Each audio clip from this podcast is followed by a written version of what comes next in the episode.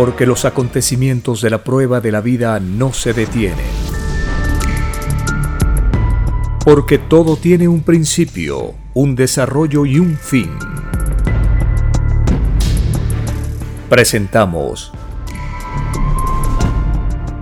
El tiempo está cerca. Una gran oportunidad para cambiar nuestros destinos y la vida. El cambio de costumbres provocará la caída del sistema de vida, de las leyes del oro.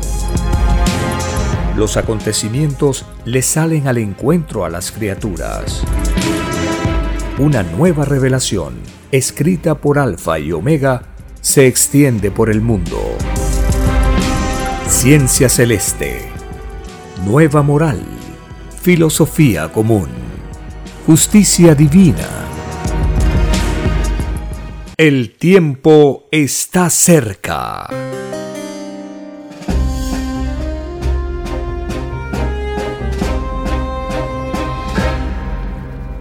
En el nombre del Divino Padre Jehová de los ejércitos, el primer trabajador del universo, compartimos esta programación donde relacionamos las parábolas de Jesús de Nazaret con los acontecimientos que vivimos.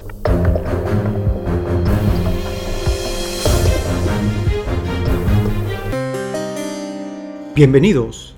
Un saludo a toda la familia de la patria planetaria, con quienes compartimos por las redes sociales estos programas fundamentados en las escrituras, la doctrina del Cordero de Dios y lo mejor de las leyes sociales que nos ha tocado vivir.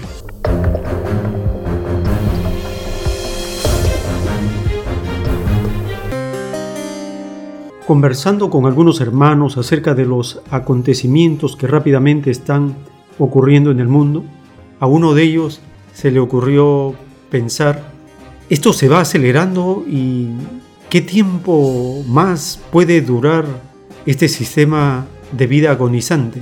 Yo le dije, exactamente, esa es la pregunta que hacemos en el programa para hacer grandes cambios en la sociedad, para tener un activismo en los asuntos del pensar, del planificar, del ejecutar. Es una gran oportunidad para todos para tomar determinaciones acerca del manejo de los asuntos del Estado, del gobierno, del sistema de vida.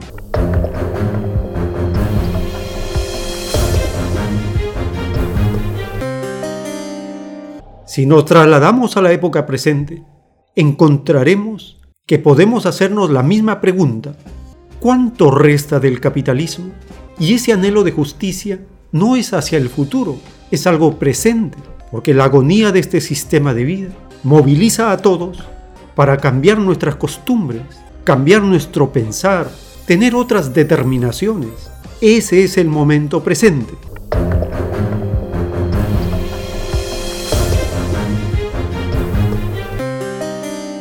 En esta edición compartiremos, con motivo del primero de mayo, el Día Internacional del Proletariado, el Día Internacional de los Obreros y las Obreras que ponen en cuestión al sistema de vida, compartiremos la información relacionada con esta gesta de sacrificio de los obreros y de los líderes anarquistas, proletarios y revolucionarios del siglo XIX.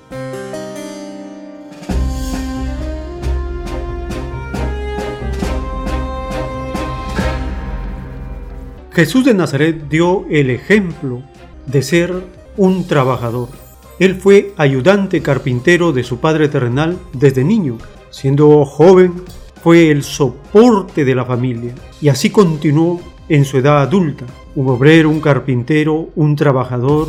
Es por eso que está escrito en el libro de Juan capítulo 5, verso 17. Y Jesús les respondió, mi Padre siempre trabaja y yo también trabajo. Juan 5, 17.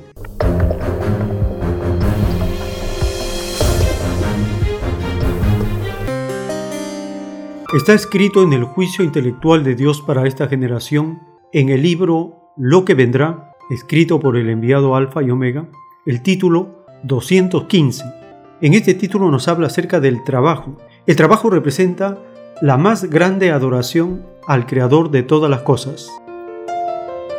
Título 2015 En la prueba de la vida había que engrandecer a Dios mediante el trabajo. Solo el trabajo conduce al reino de los cielos. No existe otro camino. Es más fácil que entre al reino de los cielos uno que fue trabajador en la prueba de la vida, a que pueda entrar uno que no lo fue. El mayor mérito espiritual para Dios es el trabajo. El trabajo constituye la más grande de las adoraciones hacia Dios y el trabajo es de la divina preferencia de Dios. Escribe Alfa y Omega.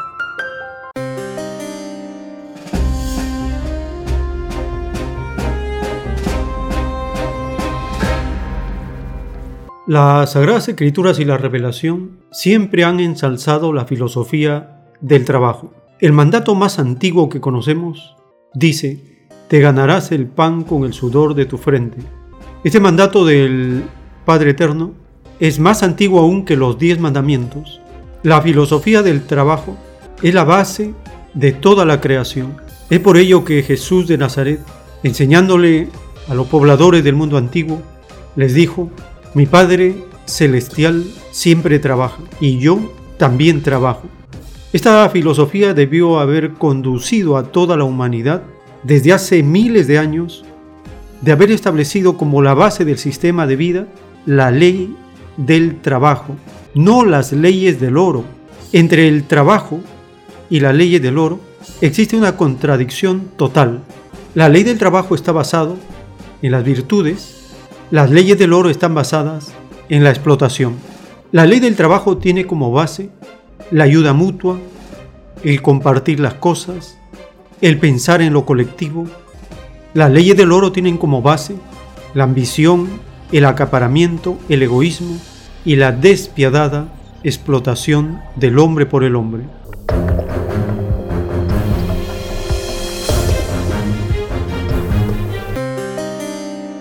La causa del por qué siempre los seres humanos han luchado es por la injusticia reinante desde el principio. Desde el principio, cuando Caín mató a Abel, cuando los seres que quisieron acaparar lo que no pertenecía a ellos, utilizaron la fuerza para asesinar y despojar a los demás. Ese es un momento histórico en la humanidad. Por lo tanto, nadie puede atribuirse el porqué de la lucha porque es la injusticia como causa planetaria la que ha motivado en todos los países y en todos los tiempos la lucha contra la injusticia. Las escrituras tienen una larga historia de enviados por el Padre, de profetas, de apóstoles, que en un momento dado ellos levantan la voz para hacer justicia y es conocido también como su vida se pone en peligro. La historia de los mártires que nos habla el Evangelio está anunciado en el libro del Apocalipsis, capítulo 6, verso 9. Cuando abrió el quinto sello, vi bajo el altar las almas de los que habían sido muertos por causa de la palabra de Dios y por el testimonio que tenían. Y clamaban a gran voz diciendo, ¿Hasta cuándo, Señor, santo y verdadero, no juzgas y vengas nuestra sangre en los que moran en la tierra. Y se les dieron vestiduras blancas, y se les dijo que descansasen todavía un poco de tiempo, hasta que se completara el número de sus consiervos y sus hermanos, que también habían de ser muertos como ellos. Apocalipsis capítulo 6 del verso 9 al 11.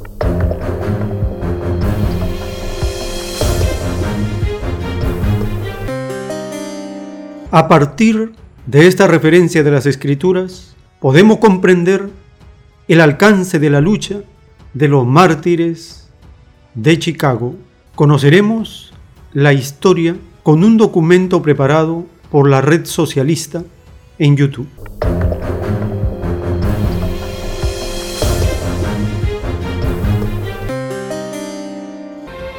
Si un individuo produce a otro un daño físico tal que el golpe le causa la muerte, a eso le llamamos homicidio. Si el autor supiera de antemano que el daño va a ser mortal, llamaremos a su acción asesinato. Pero si la sociedad reduce a centenares de proletarios a un estado tal que necesariamente caen víctimas de una muerte prematura y antinatural, de una muerte tan violenta como la muerte por medio de la espada y de la maza, si los coloca en un estado en que no pueden vivir, si los constriñe con el brazo fuerte de la ley a permanecer en tal estado hasta la muerte, muerte que debe ser la consecuencia de ese estado, si esa sociedad sabe, y lo sabe muy bien, que esos millares de individuos deben caer víctimas de tales condiciones, y sin embargo deja que perdure tal estado de cosas, ello constituye justamente un asesinato, como si lo cometiera cualquier persona, solamente que un asesinato más oculto, más pérfido, un asesinato contra el cual nadie puede defenderse, que no lo parece, porque no se le ve al autor, porque no es obra de uno, sino obra de todos, porque la muerte de la víctima parece natural y porque no es tanto un pecado de acción como un pecado de omisión, pero ello no deja de ser un asesinato premeditado. Esta afirmación de Frederick Engels apareció probada con abundante documentación, inclusive con testimonios tomados de documentos oficiales, en 1845. En Nueva York la edición de la obra de Engels, La situación de la clase obrera en Inglaterra, se publicó por primera vez en 1885. Un año después culmina en Estados Unidos la lucha por la jornada de ocho horas. Antes del crimen de mayo, Chicago, donde dominaba el estilo de vida capitalista, ya era una ciudad de mártires. Muchos obreros partían hacia el trabajo a las 4 de la mañana y regresaban a las 7 u 8 de la noche, o aún más tarde, de modo que jamás veían a sus hijos y a mujeres a la luz del día. Su trabajo se acumulaba en manos de los patronos. Chicago ya era la segunda ciudad de los Estados Unidos, mientras miles de obreros carecían de lo indispensable para una vida digna. Hacia 1873, la situación económica ahonda las angustias y llegan los años negros, pero el dolor necesita esperanzas y la esperanza organización. Se forman numerosos grupos para luchar por las ocho horas, y los caballeros del trabajo declaran en 1874 que se esforzarán en obtener sus demandas, mediante la negativa a trabajar más de ocho horas. La crisis económica precipita decisiones. La conciencia obrera avanza y consolida el método. Ahora la lucha por las ocho horas aparece ligada otra vez a la idea de la huelga general. Los conflictos se suceden, alternándose con derrotas obreras. En 1877 en Pittsburgh se detienen los ferrocarriles. Sus obreros exigen las ocho horas. La huelga se prolonga. La furia crece con el hambre, pero finalmente triunfan los que cuentan con el respaldo de las armas e imponen la paz del régimen. Los obreros esta vez son vencidos.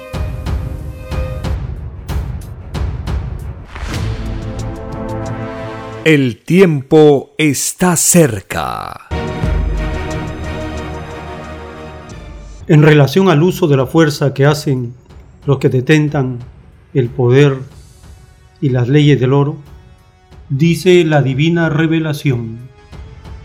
De verdad os digo que a vuestro Creador no le agrada dividir en categorías a sus hijos, porque a todos los creó iguales y si es necesario distinguiros por categorías, se debe a vuestros rectores del mundo, porque tres cuartas partes de vuestras culpabilidades se debe a estos demonios, y sobre ellos recaerá el peso de la ley. Acusados son por el Padre Jehová ante el universo de dividir a un mundo en ricos y pobres y tratar de perpetuar tal división, porque cuando mis humildes y explotados tratan de liberarse de sus demonios, estos, haciendo uso de poder y de fuerza, los anulan. olvidando estos falsos cristianos la divina parábola. No hagas a otro lo que a ti no quisieras que te hiciesen. A ellos no les gustaría que los dividieran. Y así les va a ocurrir, porque con la vara que midieron serán medidos. No tenían ningún derecho a hacerlo, y todos los que lo intentaron en el pasado de la tierra, las están pagando en las tinieblas. Me refiero a un pasado de vuestro mundo que no conocisteis, pues no estabais en esos presentes. Escrito por el divino enviado Alfa y Omega.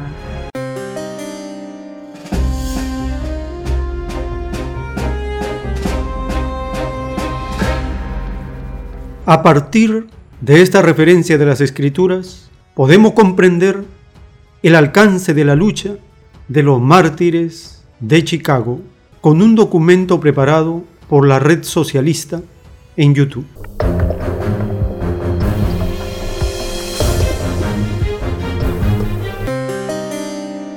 Más tarde nacería la Federación Americana del Trabajo y en su segundo congreso, hacia finales de 1882, se reinicia la lucha.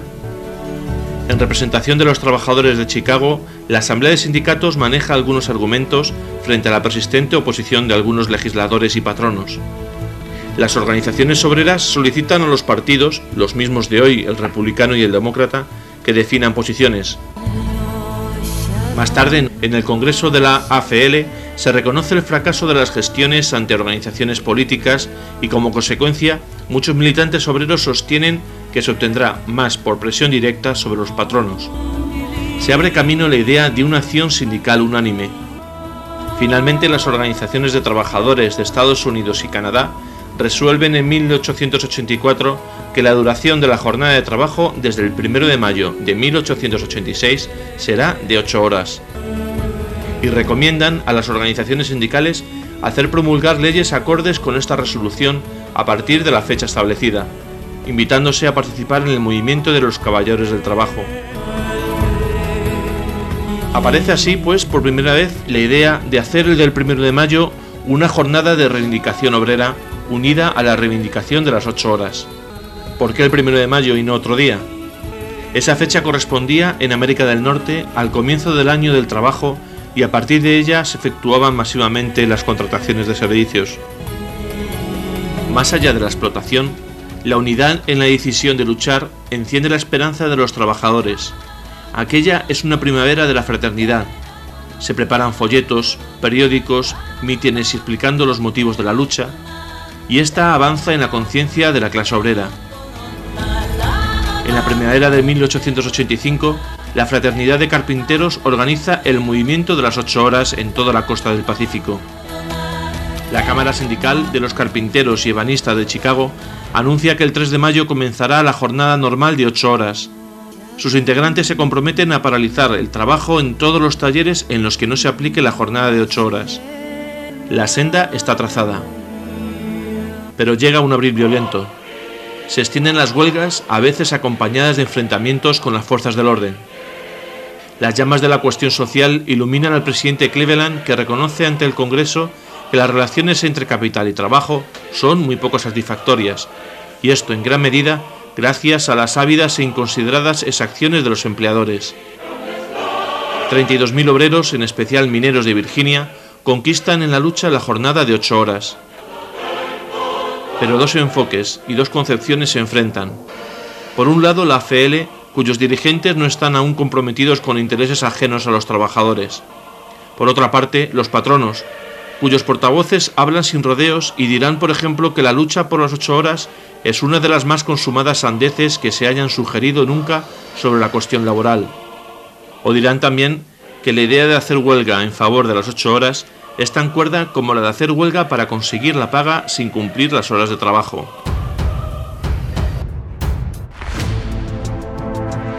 El tiempo está cerca. En este planeta de prueba se pidió la lucha material, la lucha filosófica, se pidió el conocer la causa del por qué se tenía que combatir la injusticia o a los que violaban la ley de Dios. Dice la divina revelación. En todo mundo donde hay injusticia, hay revolución, hay lucha, solo que toda lucha es juzgada en el reino de los cielos. ¿Por qué se luchó? ¿Contra quién se luchó? ¿Era necesaria la lucha? ¿Qué ganaban los humildes en esta lucha? Esto último es lo primero, porque así fue escrito. Solo la lucha que combate al demonio es reconocida en el reino de los cielos. El demonio se expresa de muchas formas, según las evoluciones de los mundos. En el planeta Tierra se expresa como explotación, ambición, usurpación, matanzas por ambición, engaños al pueblo, jugar con la fe del pueblo, hacer pactos a espaldas del pueblo, darse comodidades mayores que las que tiene el pueblo, ganar sueldos mayores que las que gana el pueblo, esconder el alimento al pueblo, despreciar a mis humildes en todas las formas imaginables. Sí, hijito, la lista es larguísima, mas ningún demonio pasará. Escrito por el divino enviado, Alfa y Omega.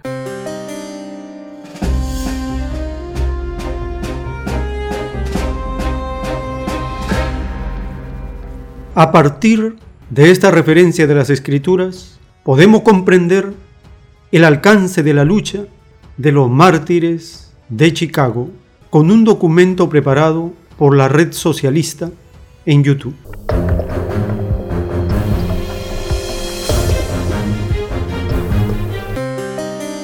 Al fin amanece. Es el primero de mayo de 1886. Las manifestaciones confirman la voluntad obrera. Ocho horas de trabajo, ocho horas de descanso, ocho horas para la formación. A partir de hoy, ningún obrero debe trabajar más de ocho horas por día. 5.000 huelgas, 300.000 huelguistas. Iniciarán la cuenta regresiva hacia otra época. Obreros de la construcción, ebanistas, barnizadores, obtienen la jornada de ocho horas sobre la base del salario mínimo. Panaderos y cerveceros 10 horas, con su aumento de salario. Así en diversas ciudades.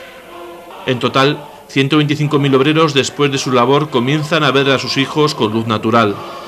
A finales de mayo serán 200.000 y poco después un millón. Comienza la victoria de la unidad. La jornada fue sangrienta en Milwaukee, donde el movimiento creció con la fuerza del mar. Las autoridades enviaron refuerzos policiales. Hubo choques y una descarga de fusilería alcanzó a manifestantes obreros. Desde la columna responden con piedras y mueren nueve obreros. En Chicago el 3 de mayo la tragedia es aún mayor. La realidad de esta ciudad era todavía más crítica. A pesar de sus luchas, los obreros vivían en peores condiciones. Trabajaban de 14 a 16 horas por día. Carecían de alojamiento y el costo de vida abrumaba los salarios. La mayoría de los patronos, explica Domangen, autor de la historia del 1 de mayo, tenía mentalidad de caníbales. Los periódicos afirmaban que era necesario curar a los trabajadores de su orgullo. El Chicago Tribune dijo que la prisión y los trabajos forzados son la única solución para la cuestión social. En Chicago además desplegaban su acción núcleos y periódicos que denunciaban la realidad social, como por ejemplo el Albertir Zeitung, editado en alemán y estando dirigido por Augusto Spies, o como el Alarm, semanario inglés, teniendo como redactor jefe a Albert Parsons, norteamericano a quien sus amigos socialistas habían propuesto su candidatura a la presidencia de la República.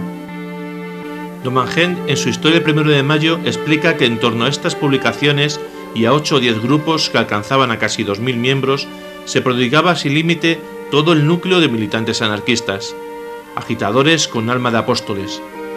Entre ellos William Holmes, autor de diversos folletos, Samuel Fielden, obrero textil, George Engel, Louis Ling, Adolfo Fischer y Oscar Nieve, que estarán entre los mártires y otros luchadores infatigables.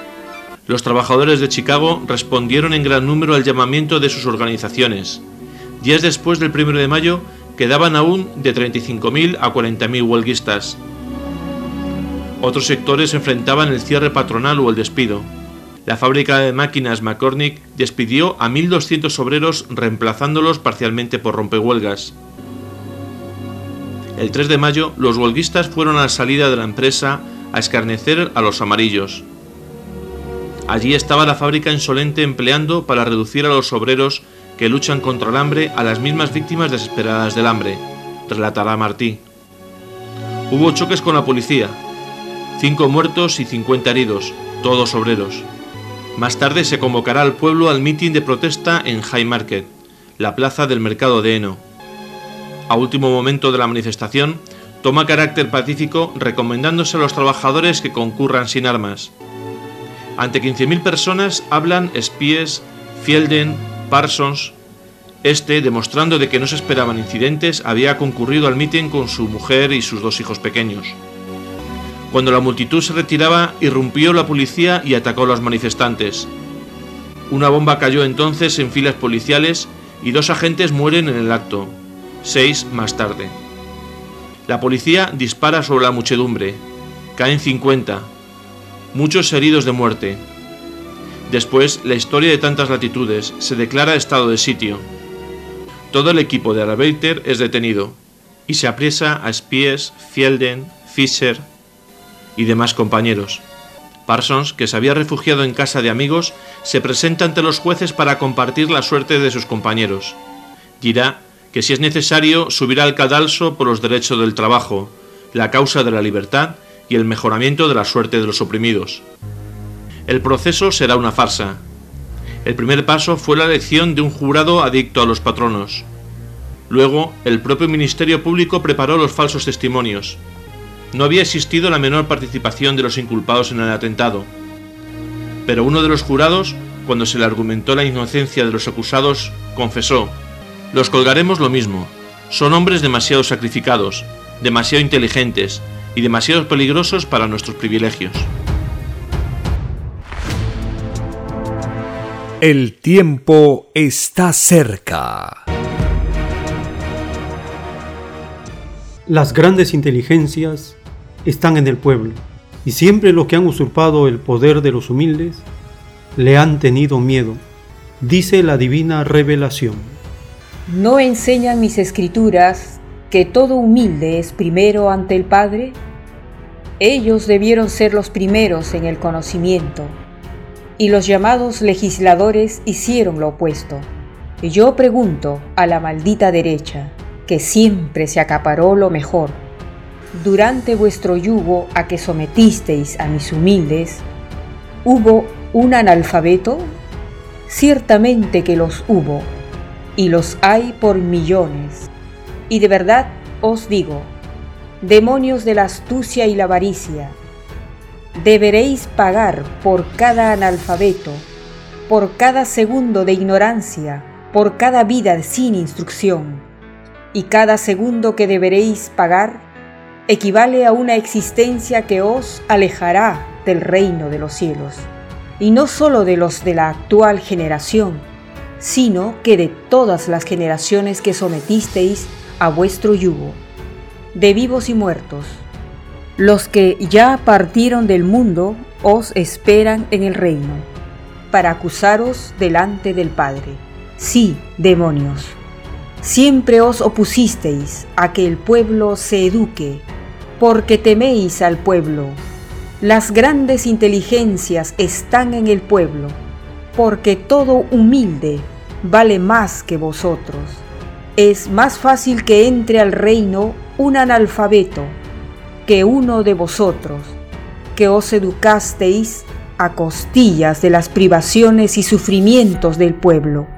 Mas no pasaréis malditos, porque seréis juzgados por usurpación intelectual, más os valdría no haber nacido.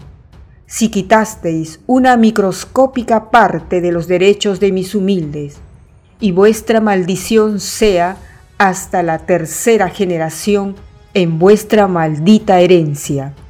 Así es, y así será hasta la consumación de la ley. Escrito por el divino enviado, Alfa y Omega.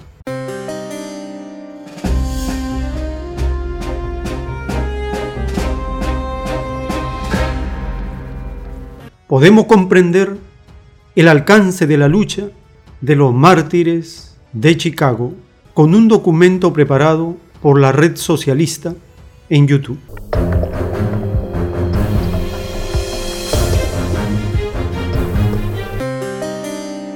El 20 de septiembre, la Corte Suprema no acepta anular la sentencia por vicios de forma. Lucy Parsons publicará más tarde las últimas palabras de los militantes obreros. Fisher dirá, este mundo no me parece justo, y batallo ahora muriendo para crear un mundo justo. En todo tiempo los poderosos han creído que las ideas de progreso se abandonarían con la supresión de algunos agitadores. No soy criminal y no puedo arrepentirme de lo que he hecho. ¿Pediría perdón por mis ideas? ¿Por lo que creo justo y bello? Fielden, uno de los trabajadores mártires, expresó así sus convicciones. Yo amo a mis hermanos los trabajadores como a mí mismo. Yo odio la tiranía, la maldad y la injusticia. El siglo XIX comete el crimen de ahorcar a sus mejores amigos. No tardará en sonar la hora del arrepentimiento. Hoy el sol brilla para la humanidad, pero puesto que para nosotros no puede iluminar más dichosos días, me considero feliz al morir, sobre todo si mi muerte puede adelantar un solo minuto la llegada del venturoso día en que aquel alumbre mejor para los trabajadores. Yo creo en que llegará un tiempo en que sobre las ruinas de la corrupción se levantará la venturosa mañana del mundo emancipado, libre de todas las maldades, de todos los monstruosos anacronismos de nuestra época y de nuestras caducas instituciones. El día de la ejecución, explican calificados cronistas, obreros sollozaban como niños. Seis mil personas siguieron a los féretros bajo banderas rojas. Tiempo después, se denunció las irregularidades e infamias del proceso, probando que el fallo se dictó cumpliendo órdenes.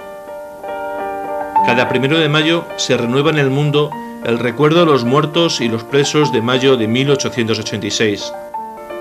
Tres años más tarde, la Internacional Socialista decidirá organizar una gran manifestación mundial en fecha fija, el primero de mayo, para intimar a los gobiernos la reducción de la jornada de trabajo a ocho horas la decisión afirmará en la memoria obrera el recuerdo de los mártires.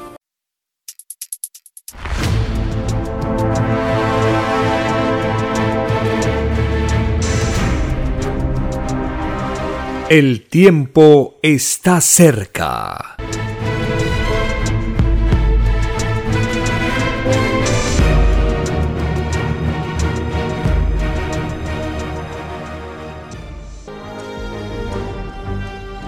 Una nueva doctrina con nueva moral, escrita por el enviado Alfa y Omega, se extiende por el mundo. El cambio de costumbres provocará la caída del sistema de vida, de las leyes del oro. La desigualdad, la injusticia, la corrupción y la explotación dejan de serlo cuando todos los seres humanos no las aceptan ni las permiten. Conozca lo que vendrá para aprender a gobernarnos a nosotros mismos.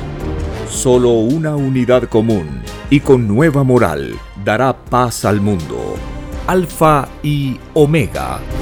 Comparta gratuitamente todos los libros en formato PDF de la página web www.alfayomega.com.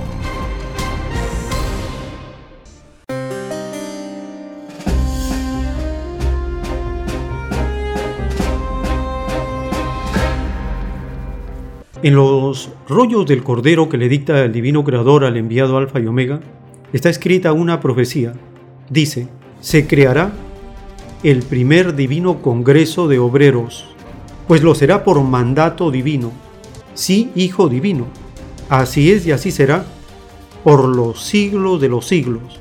Esta divina orden se propagará a todas las naciones, pues escrito está que el proletariado será mi divino rebaño, pues de mis humildes obreritos explotados saldrá la divina filosofía que reinará en la divina tierra nueva, donde manará leche y miel. Sí, Hijo Divino. Así lo quiere tu Divino Padre Jehová, y así será por los siglos de los siglos. Sí, hijito, sé que estás divinamente conmovido. Sé, hijito, que desde hace muchos años esperabas este divino instante que se aproxima sobre tu explotada patria. Sí, hijito, así es. He elegido a esta patria porque ha sufrido en silencio la maldita explotación de un águila que nunca se llena, pues le llegó la divina hora de rendir divina cuenta. Vencida será por el divino corderito de la divina pureza solar, escrito por el enviado Alfa y Omega.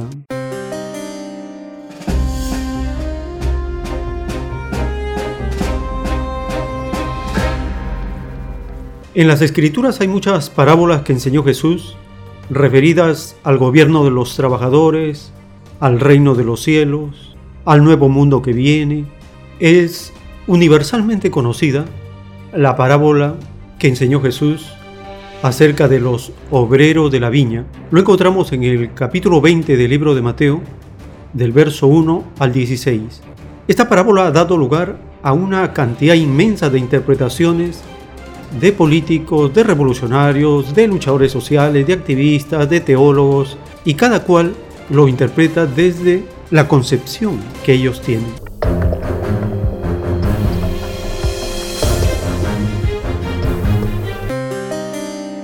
Dijo Jesús, los obreros de la viña, porque el reino de los cielos es semejante a un hombre, padre de familia, que salió por la mañana a contratar obreros para su viña y habiendo convenido con los obreros en un denario al día, los envió a su viña. Saliendo cerca de la hora tercera del día, vio a otros que estaban en la plaza desocupados, y les dijo, Id también vosotros a mi viña, y os daré lo que sea justo. Y ellos fueron. Salió otra vez cerca de las horas sexta y novena, e hizo lo mismo y saliendo cerca de la hora undécima, halló a otros que estaban desocupados y les dijo, ¿por qué estáis aquí todo el día desocupados? Le dijeron, porque nadie nos ha contratado. Él les dijo, id también vosotros a la viña y recibiréis lo que sea justo. Cuando llegó la noche, el señor de la viña dijo a su mayordomo, llama a los obreros y págales el jornal comenzando desde los últimos hasta los primeros. Y al venir los que habían ido cerca de la hora undécima, recibieron cada uno un denario. Al venir también los primeros, pensaron que habían de recibir más, pero también ellos recibieron cada uno un denario, y al recibirlo, murmuraban contra el padre de familia, diciendo, estos últimos han trabajado una sola hora y los has hecho iguales a nosotros, que hemos soportado la carga y el calor del día. El padre de familia respondiendo, dijo a uno de ellos, amigo, no te hago agravio, ¿no conviniste conmigo en un denario?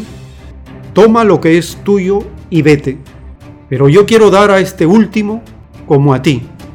¿No me es lícito hacer lo que quiero con lo mío? ¿O tienes tú envidia porque yo soy bueno? Así, los primeros serán últimos y los últimos primeros, porque muchos son llamados, mas pocos escogidos. Parábola de Jesús de Nazaret, los obreros de la viña. Libro de Mateo capítulo 20, del verso 1 al 16.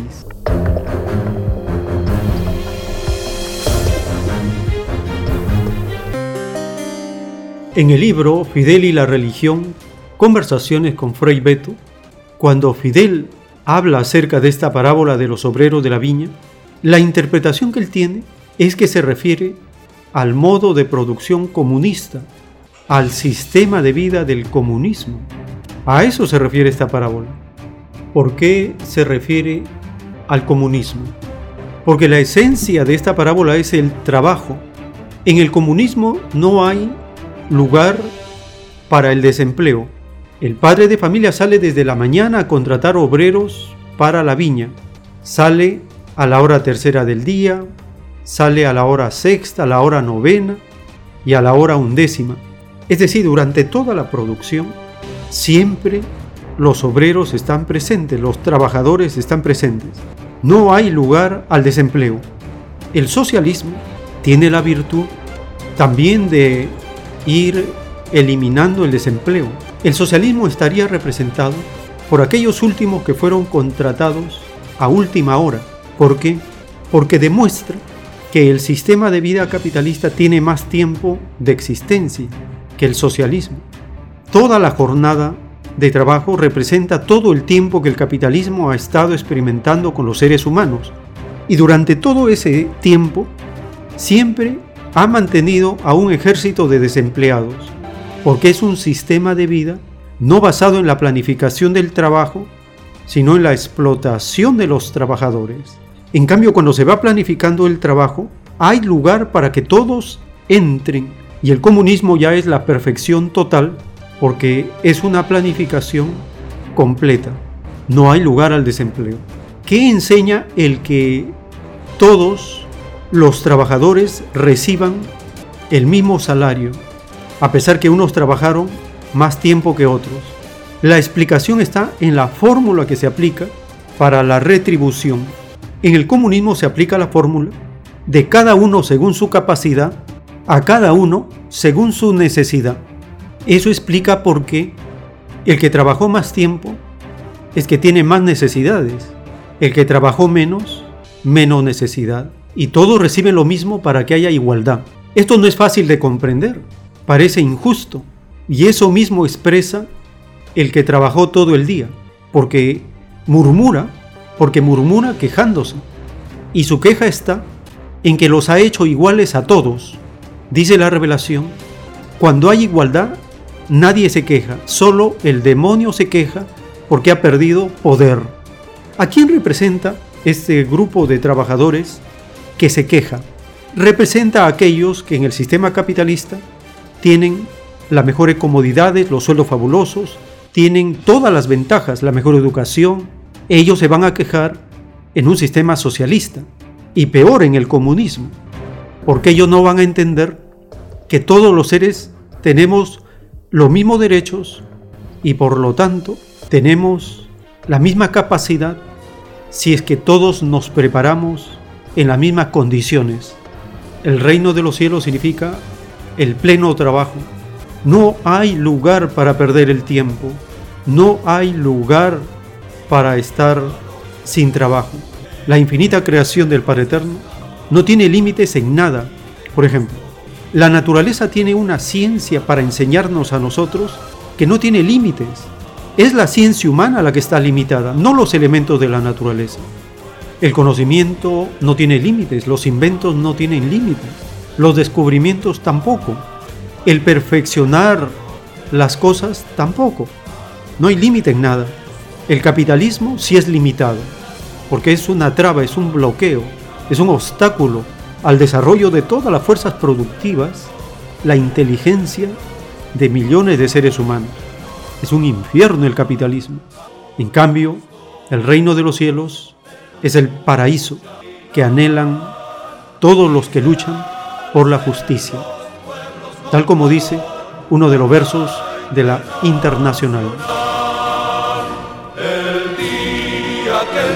Alcancemos, ni esclavos ni hambrientos habrá. La tierra será el paraíso de toda la humanidad, que la tierra de todos sus frutos y la... La revelación nos enseña que todo tiene una causa de ser. Y los trabajadores tenemos mandato del Padre Eterno de gobernar en este mundo. Por orden divina, se constituirán en todas las naciones congresos de obreros, nuevas leyes, un estado de los trabajadores, la economía controlada por los que producimos la riqueza, nuevas costumbres, nueva moral, nuevo conocimiento, nueva doctrina, todo nuevo, casas nuevas. Es la transformación de un planeta. El sacrificio de todos los trabajadores tarde o temprano tendría que tener un fruto. El tiempo para que ese fruto sea visible para todos es muy corto, se siente ya. Está en el ambiente planetario, está en la nueva psicología. La nueva generación trae el germen de lo común. Saber el futuro es una ventaja enorme, revela el Creador en los rollos del Cordero. Le comunicamos que este libro El mundo será regido por los mismos que fueron explotados. Pueden descargarlo gratuitamente de la página web www.alfaiomega.com. Y se ha terminado también ya de traducir este libro completamente al idioma inglés. Y también de este sitio puede bajarse estos libros en formato PDF.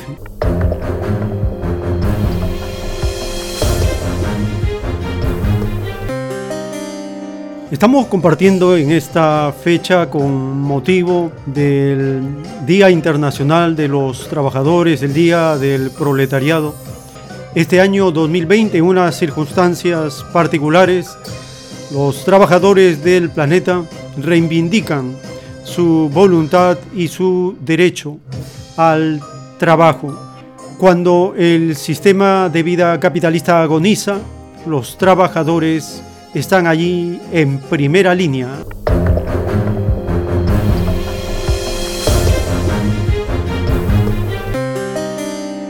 un reconocimiento que da la doctrina del Cordero de Dios a los trabajadores que cumplen los trabajos más humildes y sacrificados por la comunidad, empezando por los que trabajan en la producción de alimentos, aquellos que están en el cuidado del aseo de las ciudades, los trabajadores y trabajadoras que recogen la basura en estas condiciones adversas donde la vida corre peligro, corre riesgo.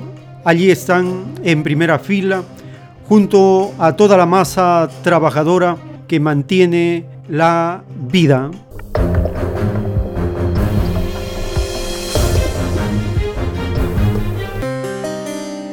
Dice la revelación, no podemos sobrevivir divididos. Y las enseñanzas de las escrituras van en ese camino. El capitalismo agoniza y quiere arrastrar a todo el planeta, pero los trabajadores no tenemos ese destino. Nuestro destino, según las escrituras, es gobernar en este planeta. Una de las preguntas que hace la revelación es, ¿por qué los trabajadores no gobiernan en este planeta? He aquí una de las preguntas que hará estremecer las bases en que se fundamenta este injusto sistema de vida que atenta contra la ley del trabajo.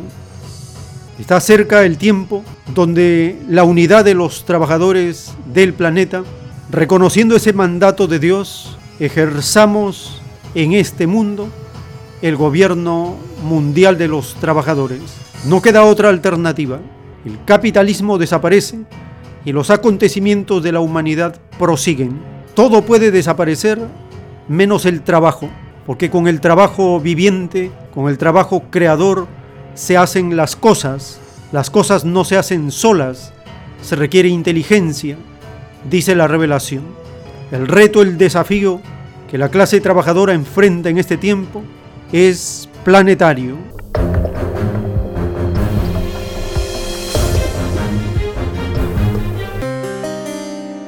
Grave problema del desempleo no lo va a poder solucionar el capitalismo. Solo el socialismo en forma imperfecta lo está haciendo, pero en una forma perfecta y universal solo lo puede hacer el comunismo, el reino de Dios en la tierra, donde se dará a cada uno según su necesidad, como lo venimos aprendiendo en las parábolas de Cristo, el primer revolucionario.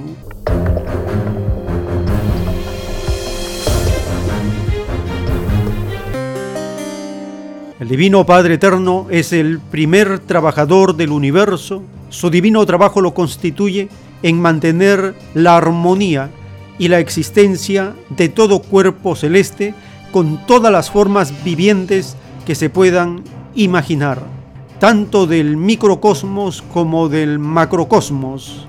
Nosotros estamos en el microcosmos, lo pequeño, lo limitado, cuando en las escrituras se enseñó no solo de pan vive el hombre, sino de toda palabra que sale de la boca de Dios, era una enseñanza para todo el tiempo, donde la unidad de la materia y el espíritu se hacen presente para constituir un sistema de vida que sea del agrado de Dios, porque esa armonía con la naturaleza, ahora millones de seres humanos se van dando cuenta del grave daño que el sistema de vida capitalista le ha hecho a todas las formas de vida. Y todo por esa ambición desmedida de querer acapararlo todo y no dejar nada a los demás. Pero esa minoría que gobierna el planeta está desesperada, no sabe qué hacer, ha perdido el control. Pensaban, dice la revelación, que lo controlaban, que lo dominaban todo, pero no pueden dominarlo, nunca han podido dominar a todo el planeta. Es una oportunidad inmensa para todos los trabajadores lo que está ocurriendo en el planeta, porque no podemos sobrevivir divididos y no podemos continuar con un sistema de vida que tiene como base la explotación del hombre por el hombre. Se tiene que abolir al capitalismo porque es un sistema de vida imperfecto, primitivo, creado por un grupo de seres humanos que no representan a la clase trabajadora, a los millones de hombres y mujeres que trabajamos cumpliendo el mandato de Dios que dice, te ganarás el pan con el sudor de la frente.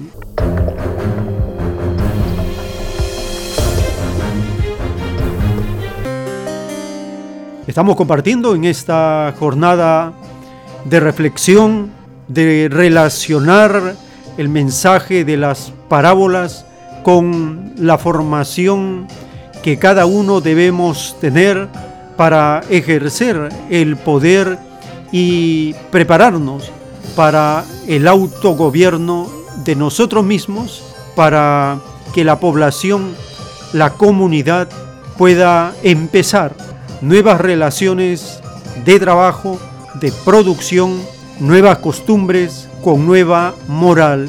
Eso es algo urgente que el planeta requiere, porque los acontecimientos que salen al encuentro a las criaturas nos hacen cambiar nuestras determinaciones.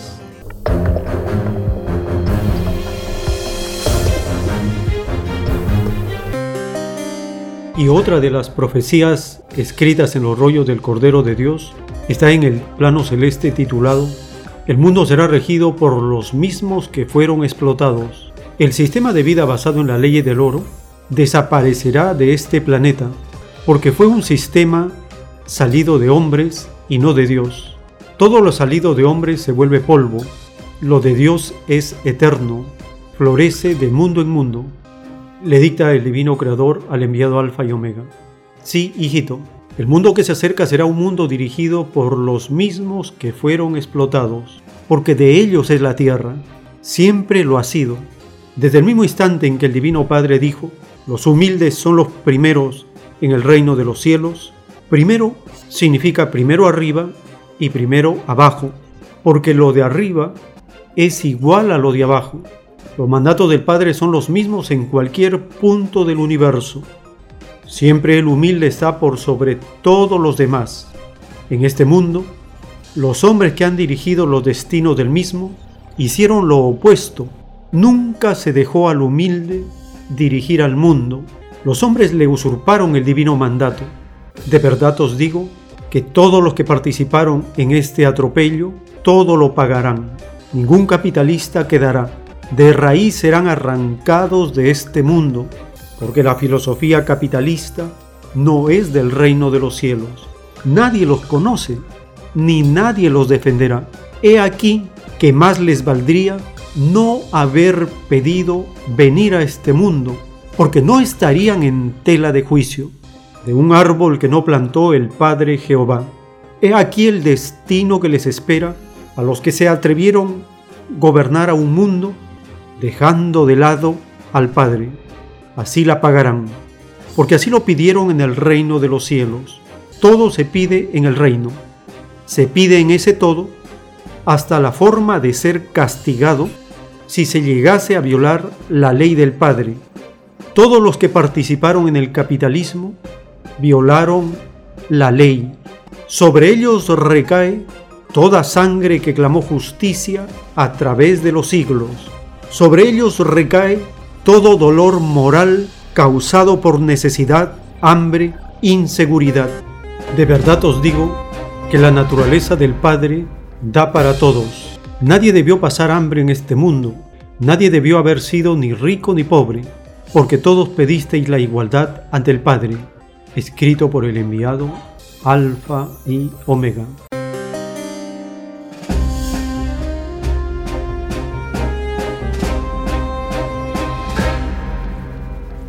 Hemos compartido en esta jornada informativa la interpretación que hacemos de las escrituras relacionándolo con los acontecimientos actuales para comprender el momento presente que vivimos. Un reconocimiento a todos los obreros y obreras, a los trabajadores y trabajadoras de la patria planetaria que están en primera línea en medio de esta pandemia mundial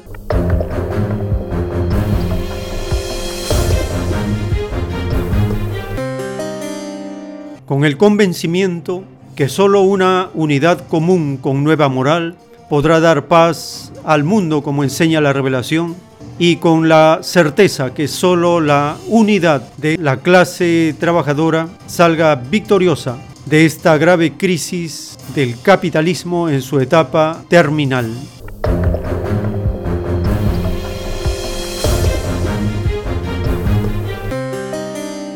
De esta manera estamos llegando al término de esta jornada. Les invitamos para que nos acompañe en la siguiente hora donde compartiremos la explicación del profesor Julio Anguita acerca de las etapas por las cuales el extraño sistema de vida capitalista han transitado en el siglo XX y en los inicios del siglo XXI con sus crisis cíclicas agravándose cada vez más y más, habiendo llegado a su etapa terminal.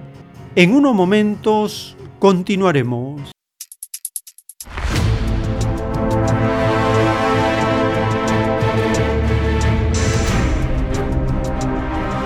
El tiempo está cerca.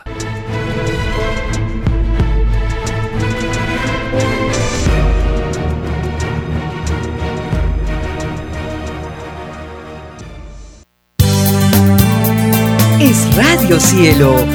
Una nueva era de la radio en el Perú. Programación de avanzada para todos. Es Radio Cielo. El mejor anhelo de tu vida. Es Radio Cielo. Sembrando amor es Radio Cielo. Ahora, tu radio favorita, Cielo, llega a todo el mundo. Visítanos e interactúa con todos tus conductores de la variedad de programas que ofrece tu radio Cielo. Radio Cielo en la red. Ingresa a la www.radiocielo.com.pe y desde tu teléfono móvil, interactúa con nosotros. Radio Cielo, a la vanguardia de la tecnología. tecnología. cielo.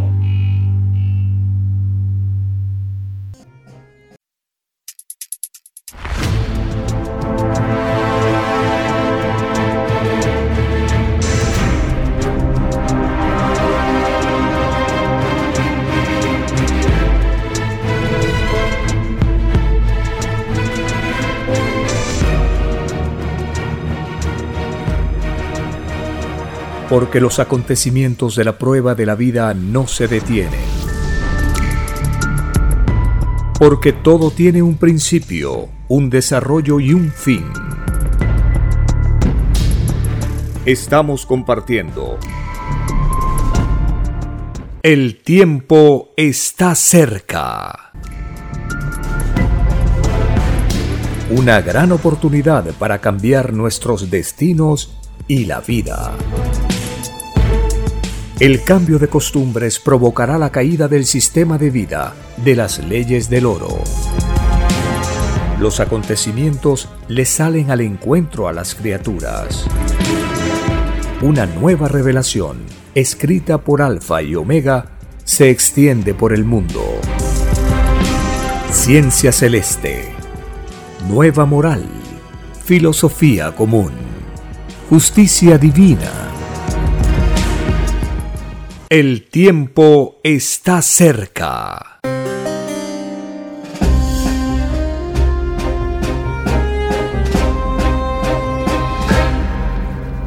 En el nombre del Divino Padre Eterno, el primer trabajador del universo, estamos compartiendo estas reflexiones a partir de las parábolas que enseñó Cristo, el primer revolucionario. Para Entender en el momento que vivimos, estas parábolas deben estar relacionadas con las leyes sociales, el cosmos y la fe ilustrada tan necesaria para el entendimiento.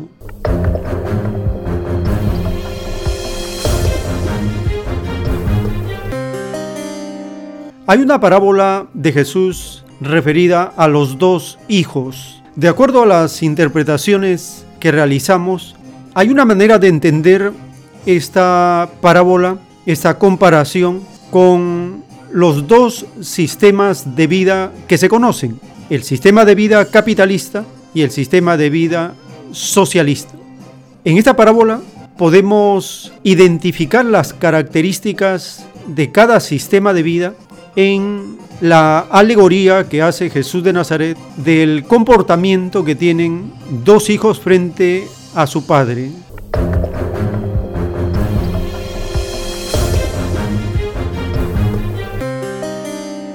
Está escrito en el libro de Mateo capítulo 21, del verso 28 al 32, la parábola de los dos hijos. Dijo Jesús, pero ¿qué os parece? Un hombre tenía dos hijos y acercándose al primero, le dijo, Hijo, ve hoy a trabajar en mi viña. Respondiendo él, dijo, No quiero. Pero después, arrepentido, fue. Y acercándose al otro, le dijo de la misma manera, y respondiendo él, dijo, Sí, Señor, voy. Y no fue. ¿Cuál de los dos hizo la voluntad de su padre? Dijeron ellos, el primero. Jesús les dijo, de verdad os digo que los publicanos y las rameras van delante de vosotros al reino de Dios. Porque vino a vosotros Juan en camino de justicia y no le creísteis, pero los publicanos y las rameras le creyeron. Y vosotros, viendo esto, no os arrepentisteis después para creerle. Libro de Mateo capítulo 21, verso 28 al 32.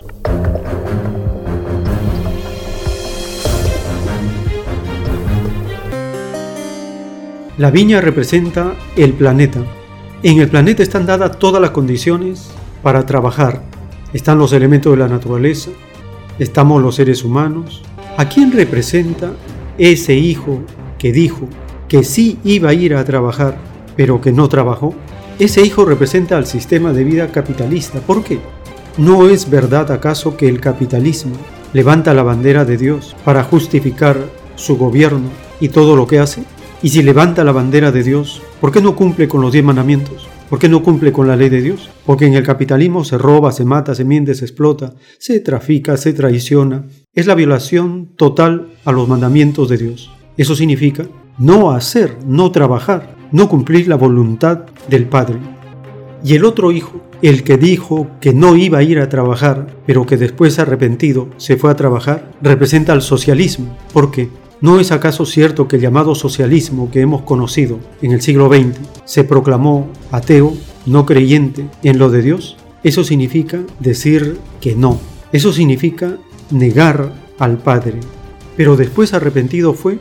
Eso significa que a pesar de no tomar en cuenta el nombre de Dios, en su sistema de vida se priorizó lo social. Lo social se refiere a los derechos colectivos, derecho a la alimentación. El socialismo erradicó el hambre en la población. Derecho a la educación. El socialismo eliminó el analfabetismo. Derecho a la salud. En el socialismo la salud fue gratuita. Muchos derechos fueron conquistados por la lucha de los trabajadores en el sistema socialista. Eso significa hacer la voluntad del Padre. En forma imperfecta, el socialismo ganó en la prueba de la vida.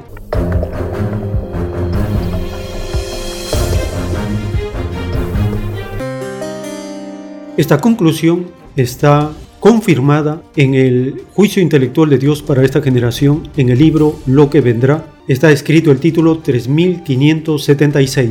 En la prueba de la vida, muchos se tomaron el extraño libertinaje de perseguir, calumniar, mentir sobre las filosofías que nunca habían vivido. Entre ellas estaba la filosofía comunista. A esta filosofía que luchó contra el extraño sistema de vida que había sentenciado Dios, el Hijo de Dios la proclamará filosofía de caridad.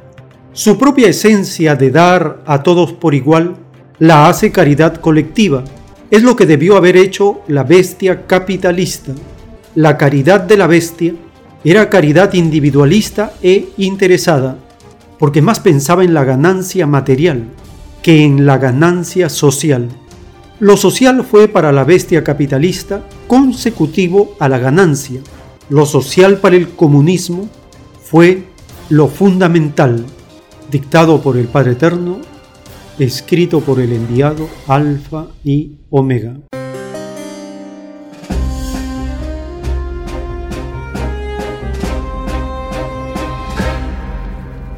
Esto nos permite comprender, por lo tanto, cómo el sistema de vida capitalista es el Hijo que hace alarde, que cree en Dios, que pide la bendición de Dios, que da bendiciones a todos, siendo los capitalistas los primeros violadores de la ley de Dios. En el capitalismo no se cumple la voluntad del Creador.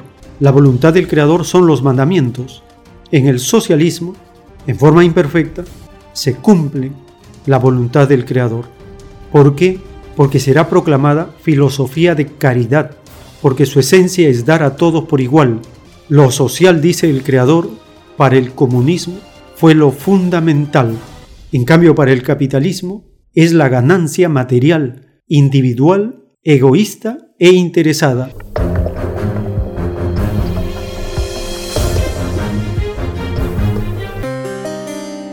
Las parábolas del Hijo de Dios tienen cumplimiento individual, social, universal. Se aplica para la parte interna espiritual para la parte externa material.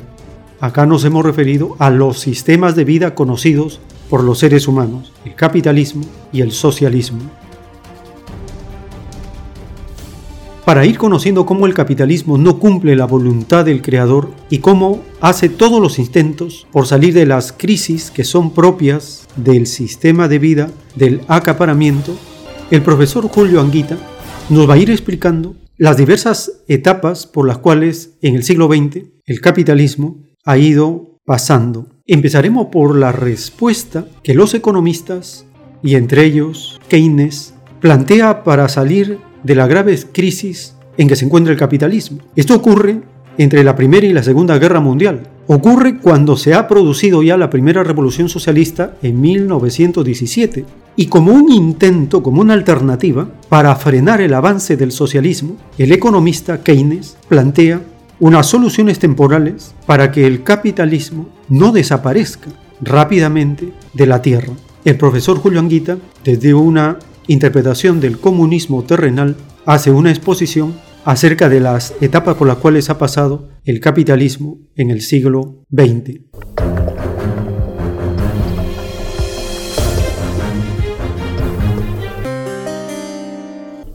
Esa situación hay dos hechos económicos importantísimos. El primero es la conferencia organizada por las Naciones Unidas de Bretton Woods. En el año 1944, en Bretton Woods tiene lugar una conferencia en la cual tiene un papel fundamental un nombre que hoy está sonando muchos días, John Maynard Keynes, un. La creación de una moneda única, el Bancor, para las transacciones internacionales. De tal manera que para poder evitar el intercambio desigual entre los países centrales y la periferia, ese intercambio desigual por lo cual los países dominados exportan materias primas pero importan tecnología que en cierta medida los endeuda y esclaviza, él propone la creación de esta moneda. Fue un fracaso porque nadie le hizo caso. Pero sí se toma una serie de acuerdos. El primero es que se vuelve otra vez al patrón oro, de tal manera que una onza Troy, que son 31 eh, gramos y picos de oro, equivale entonces a 35 dólares.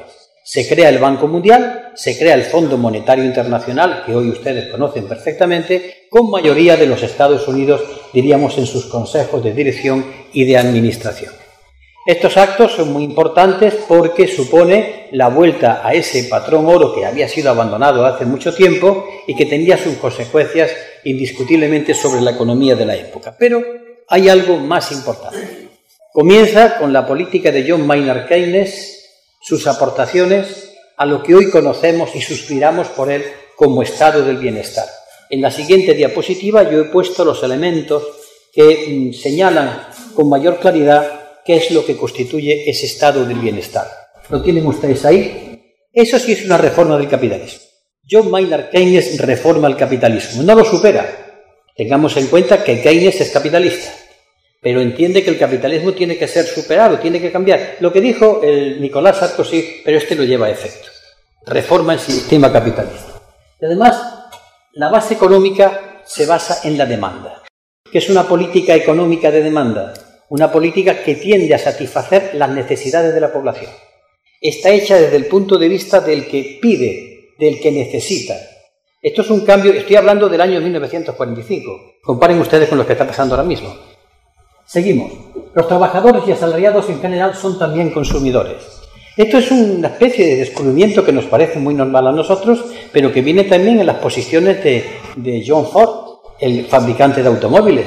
Oigan ustedes, es que los trabajadores son señores que están trabajando, que hay que sacarle la plusvalía, son señores que consumen y por tanto, si consumen, hacen que la economía vaya avanzando. Esto se está diciendo hoy día. Pero esto simplemente es del año 1945, la base del sistema keynesiano en economía. El pleno empleo con derechos afirman es posible. El Estado protagoniza la macroeconomía, la iniciativa privada la microeconomía. Esto está clarísimo. El Estado interviene. El Estado planifica. El Estado dice la economía va por aquí y a partir de ahí la iniciativa privada, con toda su capacidad que tiene, pero tiene que someterse a las directrices económicas basadas en la demanda. El Estado y sus administraciones públicas redistribuyen con fiscalidad progresiva la renta a favor de la mayoría. Atiendan a esto.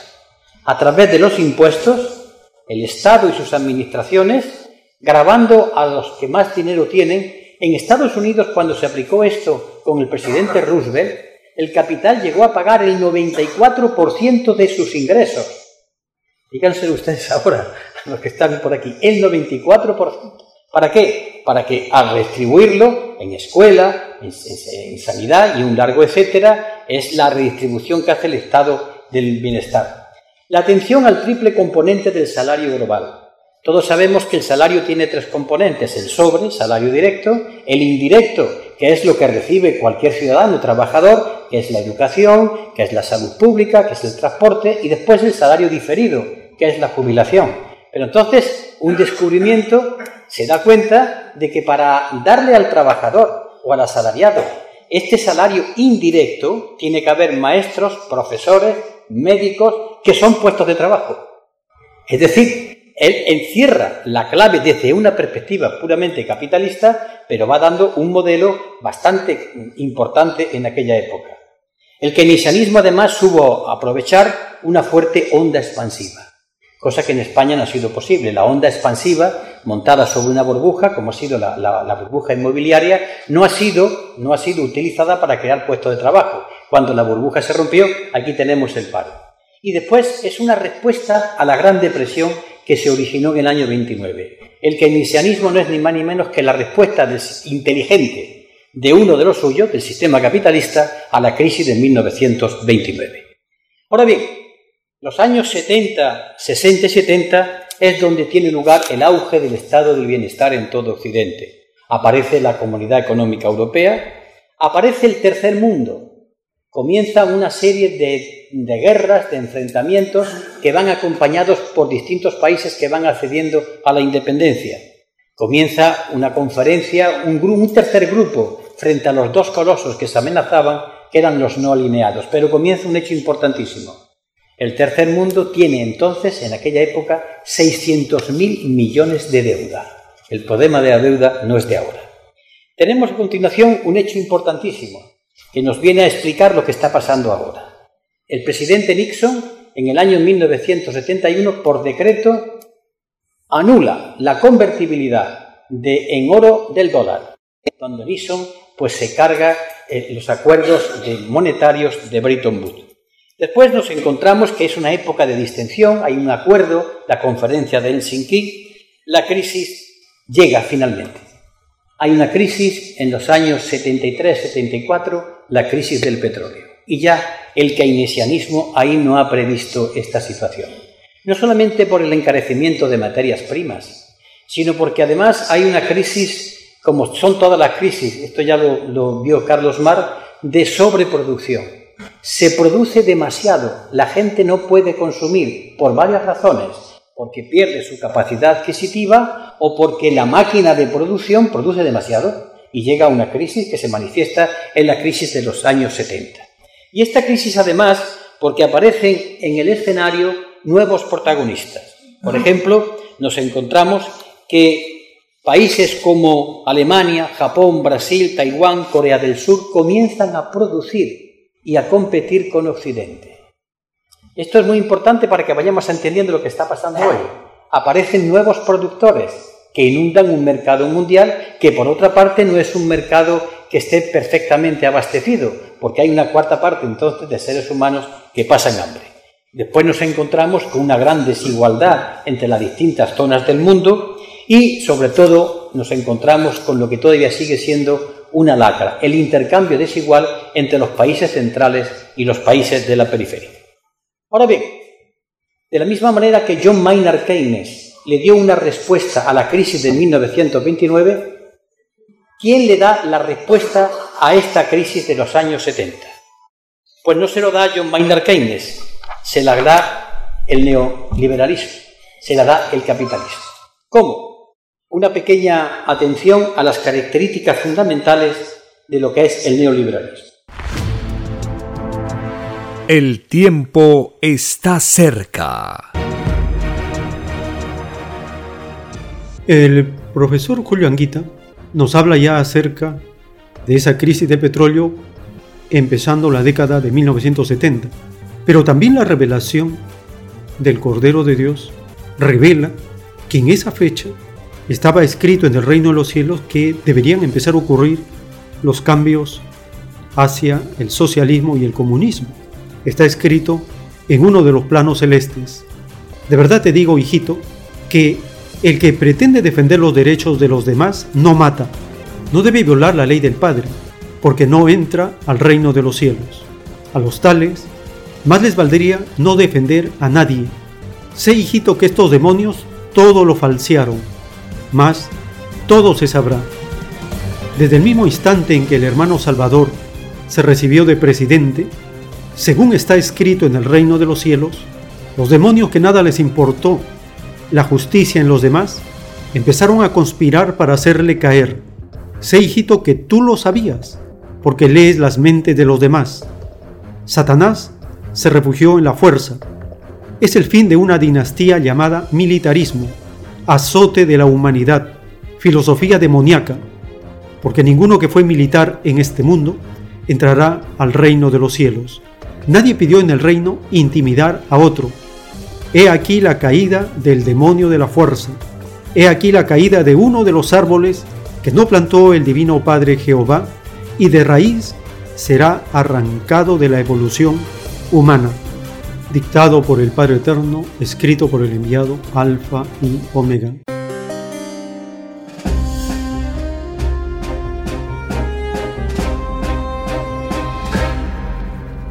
El profesor Julio Anguita nos habla ya acerca de esa crisis de petróleo empezando la década de 1970.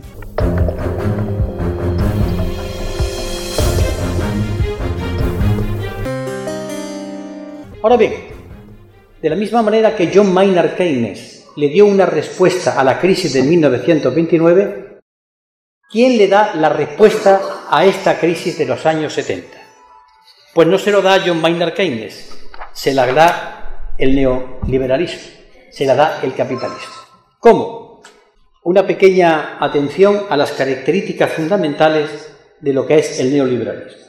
Las políticas económicas están basadas en la oferta, no en la demanda. Es decir, hay que producir más barato y mejor para conquistar el mercado.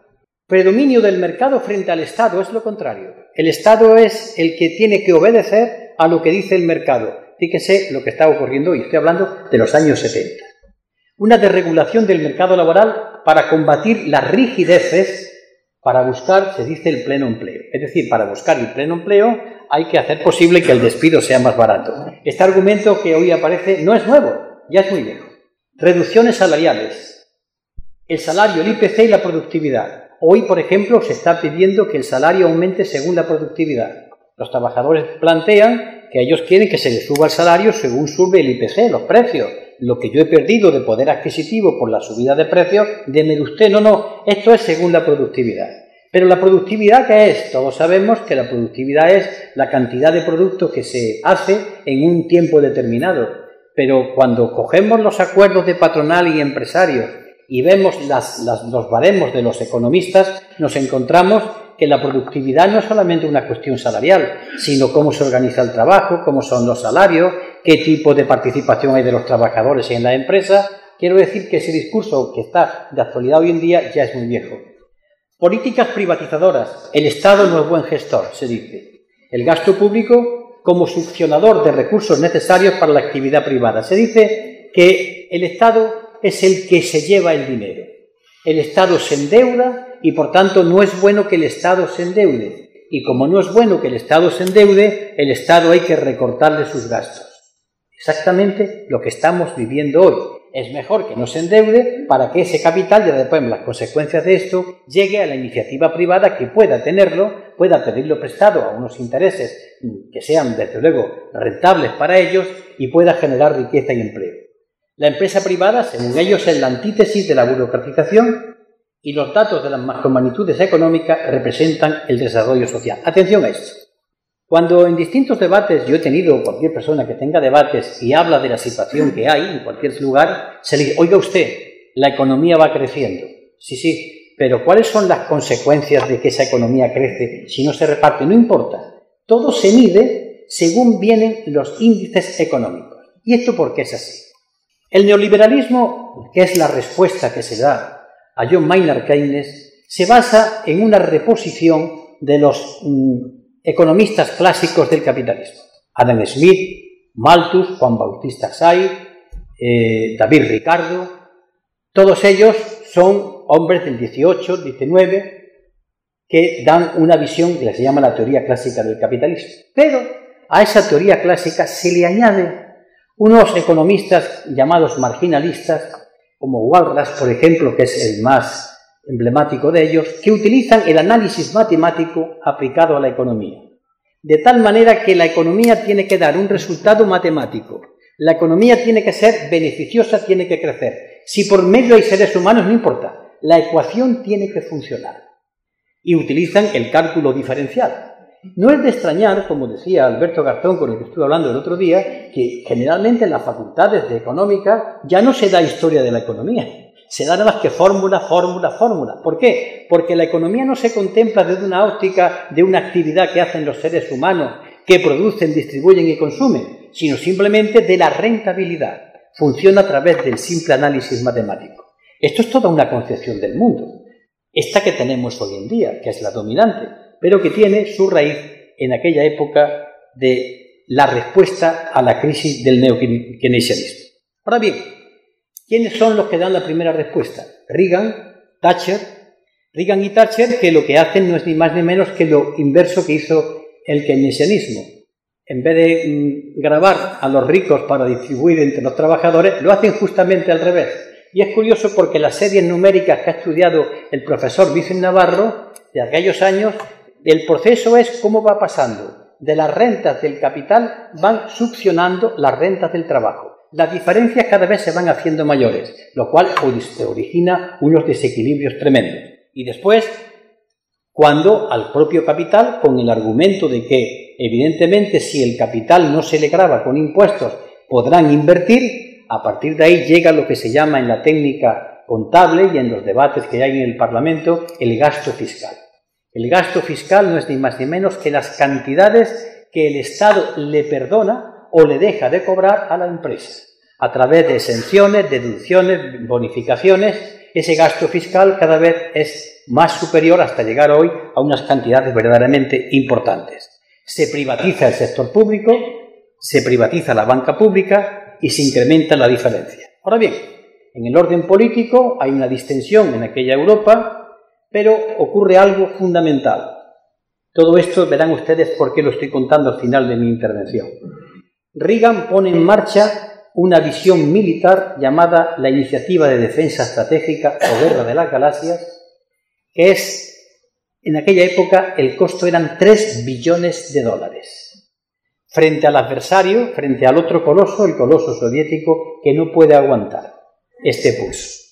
Pero la carrera de armamento no es solamente una carrera por la supremacía militar, es también una carrera por los beneficios cuantiosos de todo el entramado de fabricantes de armamento que viven de esto y explotan las condiciones para que el armamento sea una necesidad. Ya veremos las consecuencias de esto en la construcción de la Unión Europea. Y bien, esta respuesta realmente fracasa. ¿Por qué? Cogiendo sus datos, los datos de ellos, observamos cómo el crecimiento en pleno estado del bienestar de los países de la OCDE, que son 34 países, los más punteros dentro del orden económico, es el 3,5%, en el 70 el 2,54%, en el 80 el 1,4% y en el 90 el 1,1%. Es decir, el crecimiento económico que esperaban no se produce. Entonces se pasa a una segunda fase. Una segunda fase que es una vuelta de tuerca y que es lo que conocemos con el nombre de la globalización.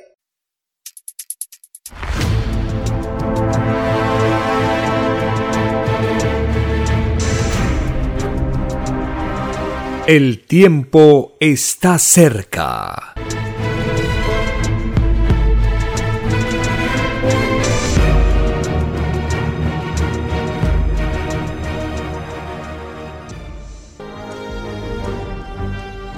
Una nueva doctrina con nueva moral, escrita por el enviado Alfa y Omega, se extiende por el mundo el cambio de costumbres provocará la caída del sistema de vida, de las leyes del oro.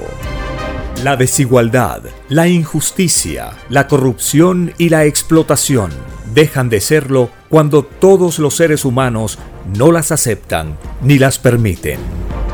Conozca lo que vendrá para aprender a gobernarnos a nosotros mismos. Solo una unidad común y con nueva moral dará paz al mundo. Alfa y Omega. Comparta gratuitamente todos los libros en formato PDF de la página web www.alfayomega.com.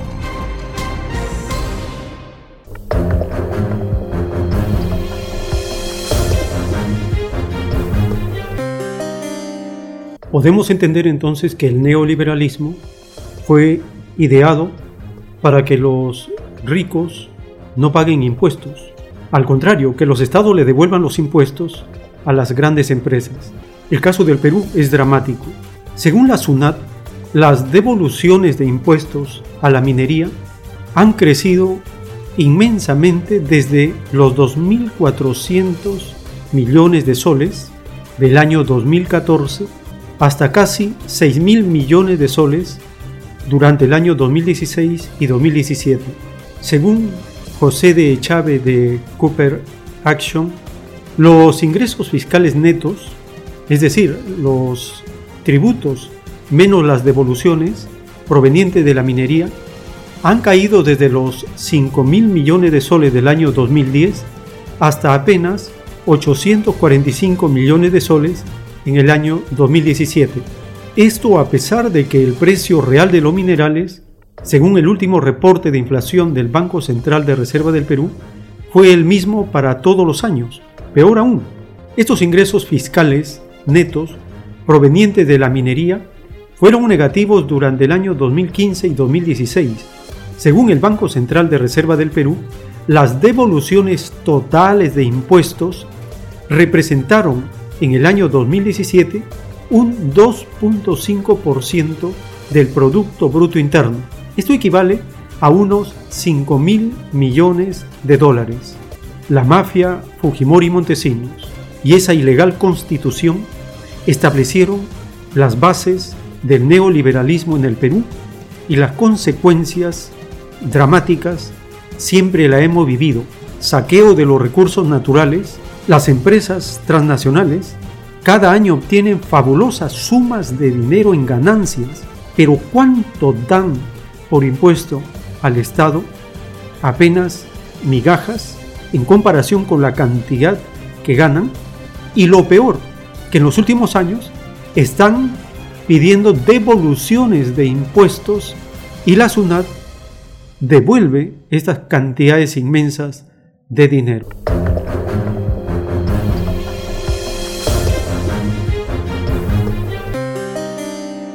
El profesor Julio Aquita ahora nos va a hablar acerca de la globalización. La globalización es un intento desesperado del extraño sistema de vida por legalizar el interés. Dice la revelación en los planos celestes dictados por el Padre Eterno.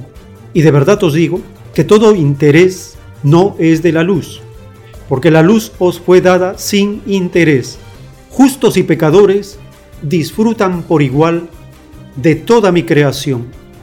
El interés lo crearon en vuestro mundo los espíritus más atrasados y son los que crearon el sistema de vida capitalista. Capitalista significa en ciencia celeste acaparador de lo que les pertenece a los espíritus. Existen capitalistas arriba y abajo, porque en todas direcciones existen mundos. Los que os dieron el sistema de vida capitalista trataron de legalizar el interés en la necesidad y en la abundancia. Y de verdad os digo que estos demonios tienen que responder en el reino de los cielos de todo interés y necesidad que causaron a cada criatura de la humanidad. La suma total de puntos de tinieblas escapa a vuestro conocimiento, mas en el reino todo se sabe. Los creadores del sistema comercial de la vida lágrimas de sangre llorarán. Así serán ellos comerciados en lejanos mundos, por cada segundo de dolor moral e injusticia que vivió cada hijo terrenal, será una existencia en que él será explotado. Con la vara que midió en la tierra, así será medido en lejanos mundos. Escrito por el enviado, Alfa y Omega.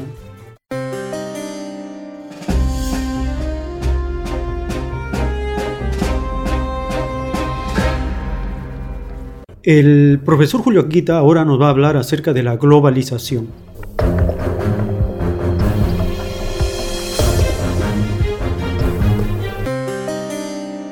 Entonces se pasa a una segunda fase.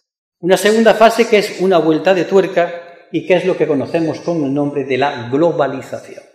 La globalización la podemos situar su auge en torno a los años finales de los 80, toda la década de los 90, y es una operación del sistema que básicamente es una rápida integración de todos, de los países capitalistas, de los precapitalistas, de los no capitalistas, el caso de la China de entonces, en la economía global de mercado, ganando acceso a un mercado barato, a salarios por los suelos, accediendo a fuentes de materias primas, es decir, el mercado se internacionaliza y da la vuelta al globo se liberaliza el comercio, entonces cuando se crea la Organización Mundial del Comercio, comienza la llamada Ronda de Uruguay, la serie de, entrevistas y de, intentos de acuerdo para que haya un comercio justo, y China es el paradigma.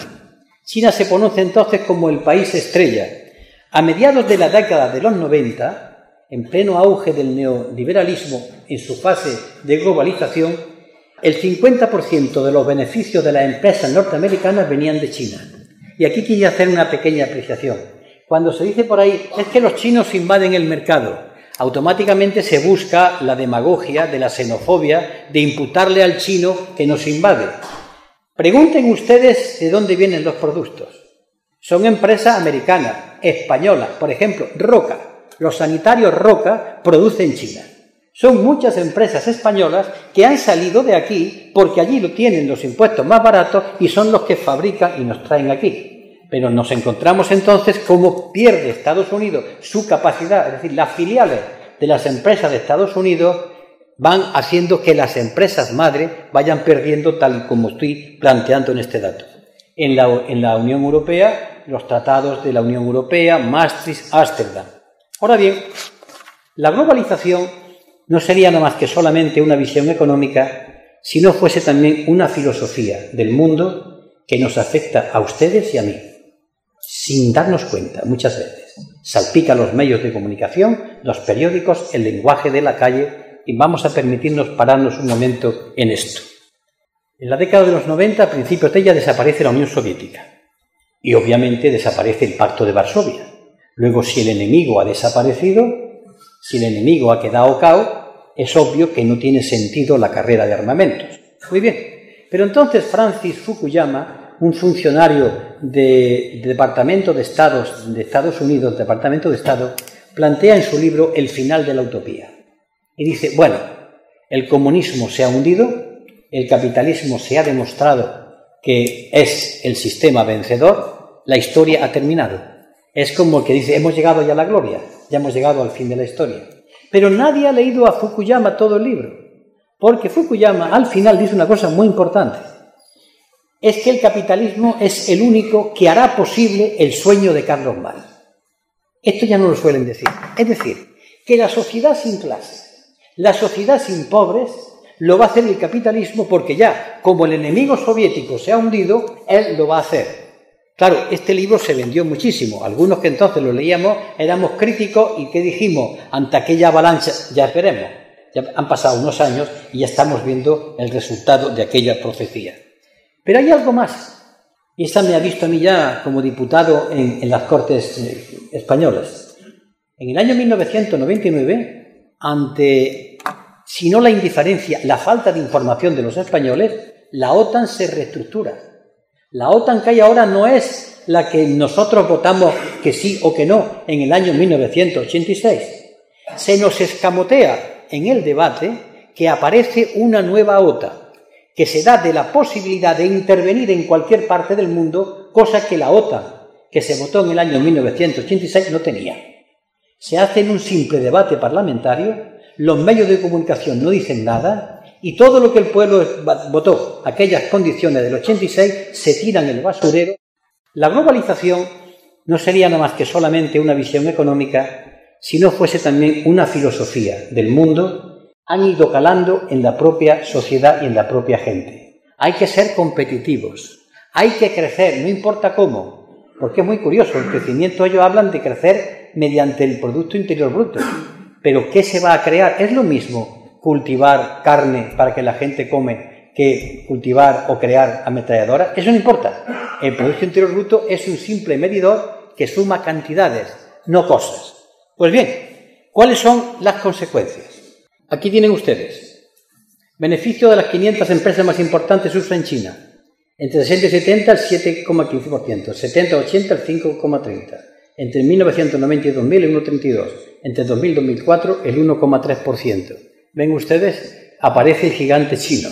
Y aparece el gigante chino, pero repito, gigante chino con empresas norteamericanas, inglesas, francesas y españolas. Lo que pasa es que va adquiriendo una capacidad de quedarse con patentes, de copiar patentes, pero realmente el propio sistema ha creado al adversario que hoy tienen como más peligroso. El caso es que aparece una primera crisis que ya tenía que haber advertido de la crisis que se avecinaba. La crisis de los tigres asiáticos, de la cual voy a comentar poco. Esto ocurre al final de la década de los 90. Los grandes capitales acuden entre los 80 y 90 a Hong Kong, Singapur, Corea del Sur y Taiwán. Países que tienen estos países abundante mano de obra, bajos salarios y largas jornadas de trabajo, carencia de derechos laborales, zonas francas portuarias y sanciones fiscales. Y en 1997, también yo lo viví en debates parlamentarios, se crea entre ellos una competencia tremenda, tanto que se deprecian todas las monedas y llegan casi a desaparecer económicamente hablando. Pero hay otro hecho que esto debía haber servido para que Occidente se dé cuenta de la crisis que podía venir. Pero no, esto ocurre solamente en los, tigres asiáticos. Hay otro hecho. Esta crisis, la cual me voy a parar un poco. Ustedes lo pueden ir leyendo ahí yo explicaré algunas cosas sobre la marcha. La crisis de los años 70, cuando la que acaba con el keynesianismo, se aborda desde Estados Unidos con tres medidas. Aumento de los presupuestos militares. Es una respuesta. ¿Para qué? Para crear empleo. Aumentando los tipos de interés para atraer capitales. Es decir, me traigan ustedes capitales que yo se los pago a un interés más alto. La mayor parte de esos capitales, Estados Unidos, la orientan hacia Latinoamérica con las siguientes características. Bajos tipos de interés al comienzo. Le prestan a empresarios de Latinoamérica, pero sin asegurar la duración de esos bajos tipos de interés. ¿Y quién fija los, tipos de interés? De la misma manera que hoy las hipotecas se fijan mediante un índice que va variando, entonces Estados Unidos se reserva el derecho de fijar los tipos de interés cambiantes. Y son dos agencias, Premier Red de Nueva York y el Libor de Londres. Aficiados por los aumentos de los tipos de interés cuando deciden subirlos, los países endeudados incrementan las exportaciones para pagar la deuda.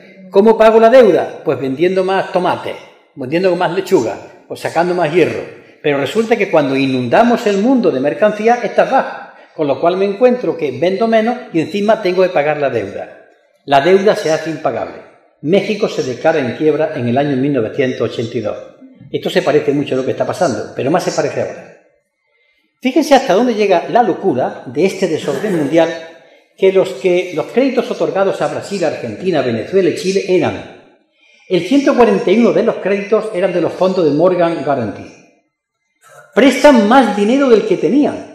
Se endeudan estos bancos con otros bancos para poder prestar. El 151 de la Chase Manhattan Bank, el 158 del of America, el 175 del Citibank y el 263 de Manufacture Hanover. Es decir, la banca estadounidense que está exprimiendo a la gente, ella está a su vez endeudándose con otra banca. Este es el dato más estremecedor porque eso se está repitiendo hoy en día la banca española, la banca alemana, la banca francesa, la banca italiana. El caso es que la mayoría de los países ricos y acreedores de los países de Latinoamérica le dicen al Fondo Monetario Internacional, aquella institución creada en Bretton a que dé ayudas para pagar a ellos y a los bancos. Es decir, dele usted dinero a mis deudores. ¿Para qué? Para que me paguen a mí, lo que está pasando ahora. Hemos le dado dinero para que le pague a Grecia, pero no es para Grecia, es para pagarle a los bancos que tienen cogida a Grecia. Sin embargo, los acreedores estaban organizados en el Club de París, los países y los bancos en el Club de Londres. La deuda era en 1987 el 400% de las exportaciones y los intereses el 30% de las mismas. Es decir, el 30% de todo lo que se exporta era el pago de los intereses. Y entonces, para que paguen, de lo mismo que ahora se reúne la Consejo, la Comunidad Europea, se reúne a partir de entonces una cosa que se ha ido a llamar el Consejo de Washington. Impone disciplina fiscal, fiscalidad regresiva, privatizaciones, desregulación del mercado laboral, recorte del gasto público. ¿Verdad que si yo quito esto, ustedes dirán Consejo Europeo? Exactamente. Pues bien, no se aprendió esa lección. Y la vida siguió su curso. Siguió su curso de tal manera que, como hemos visto antes, la globalización no surtió los efectos deseados y se pasa ya a la última fase de la respuesta. El tiempo está cerca. El profesor Julio Anguita en esta etapa nos va a hablar acerca de la financiarización. El juicio intelectual de Dios para esta generación en los planos celestes, el divino creador revela, el llorar y crujir de dientes en la humanidad entera se deberá al abandono del estudio de mis escrituras, lo que se tradujo a que la criatura humana viviera una vida de filosofía ilusoria. El tiempo dedicado al dinero es tiempo perdido. Todos aspiran a ser ricos en el menor tiempo y lo más cómodo posible. Esta atracción espiritual hacia lo pasajero será el mayor dolor moral de la humanidad. ¿No se le enseñó que debería adorar a Dios por sobre todas las cosas? Eso incluye también el modo de vida, pues el modo de vida de los hijos terrestres hace que se olvide del supremo mandamiento, escrito por el enviado Alfa y Omega.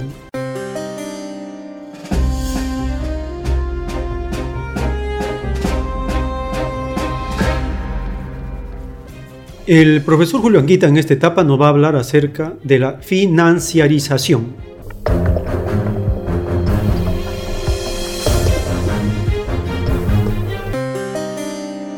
Que, como hemos visto antes, la globalización no surtió los efectos deseados y se pasa ya a la última fase de la respuesta. Esa fase de la respuesta es lo que se llama la financiarización. Como hay una crisis de sobreproducción, como la demanda baja, como la capacidad de consumo baja y se produce demasiado, les daré un dato. ¿Saben ustedes que la capacidad productiva que tiene España está funcionando al 70%? En concreto el automóvil. Se fabrican automóviles con el 70% de la capacidad. Hay un 30% que no sirve ya. ¿Por qué? Porque no se pueden producir más automóviles, porque no funciona. Pues la capacidad productiva le pasa en el mundo. Hay ya demasiada gente produciendo. Esta es una crisis perfecta del sistema dicha ya por un tal Carlos Mar y Federico Engel en el año 1848. Pues bien, ¿qué hace el dinero? ¿Qué le ocurre al dinero que ya no puede invertirse en industrias, en fábricas? El dinero busca el dinero y a partir de ahí el dinero busca el dinero. Y ya no se invierte en la economía productiva, sino que se invierte en generar más dinero. Y entonces un instrumento de cambio como es el dinero se transforma ya en la mercancía perfecta. Y eso tiene unas consecuencias francamente tremendas. Por ejemplo, citaré algunas cuantas y le verán ustedes después aquí unas consecuencias. Se crean las burbujas, la burbuja española de la inmobiliaria es el caso más claro, los créditos e hipotecas, los bancos prestan, Prestan a gente que no puede pagar. Ya conocen ustedes el problema de los créditos subprime. Otros productos y derivados financieros. Lo explicó magistralmente Alberto la otra noche. No es solamente el préstamo. A mí me presta un banco y cuando yo le firmo el aval, el banco coge y eso lo transforma en papel, que lo transforma a otro banco. Esos son los productos derivados. Son papeles que representan el primitivo hipoteca el primitivo contrato y papeles que crean papeles que a su vez van creando un dinero sin una base económica real eficiente. La bolsa es el lugar donde eso se maneja, los movimientos especulativos, la creación de dinero bancario se dispara. Como el dinero tiene que buscar lugar donde poder encontrar mm, dinero, pues ¿en dónde entro? Pues entro en la fruta, en el maíz, en el trigo, en los terrenos, en el oro, en la plata, en el cobre, esta es una de las consecuencias de muchas de las hambres que hay, cómo se acaba con la capacidad que tienen los países de poder acceder a un comercio equitativo. ¿Por qué? Porque le van imponiendo ya unas condiciones, los paraísos fiscales, la búsqueda de dinero para invertir fondos de pensiones, pues esa desesperación porque el Estado no gaste. El tiempo está cerca. Este dramático fenómeno está profetizado en el capítulo 13 del libro del Apocalipsis, verso 16, cuando dice, y la bestia hacía que a todos, pequeños y grandes, ricos y pobres, libres y esclavos, se les pusiese una marca en la mano derecha o en la frente, y que ninguno pudiese comprar ni vender, sino el que tuviese la marca o el nombre de la bestia o el número de su nombre. Apocalipsis capítulo 13 versos 16 y 17.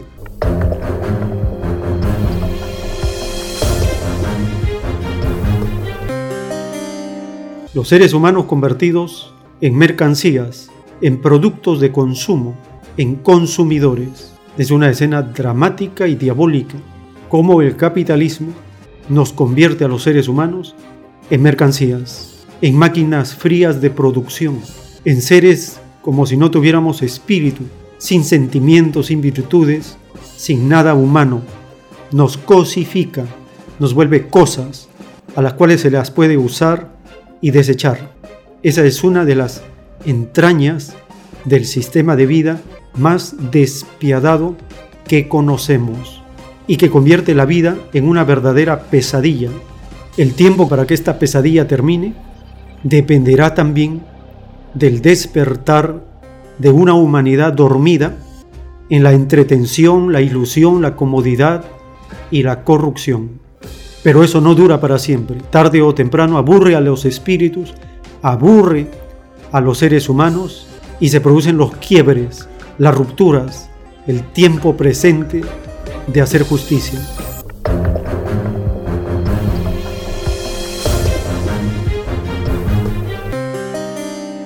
Esta etapa de la financiarización, una etapa desesperada del sistema de vida, fue también advertido en el libro de Santiago capítulo 4, verso 13 en adelante. Fue escrito, Vamos ahora, los que decís, hoy y mañana iremos a tal ciudad y estaremos allá un año y traficaremos y ganaremos, cuando no sabéis lo que será mañana, porque ¿qué es vuestra vida? Ciertamente es neblina que se aparece por un poco de tiempo y luego se desvanece, en lugar de lo cual deberíais decir, si el Señor quiere, viviremos y haremos esto o aquello. Pero ahora os jactáis en vuestras soberbias. Toda jactancia semejante es mala y al que sabe hacer lo bueno y no lo hace, le es pecado. Libro de Santiago capítulo 4 verso 13 al 17.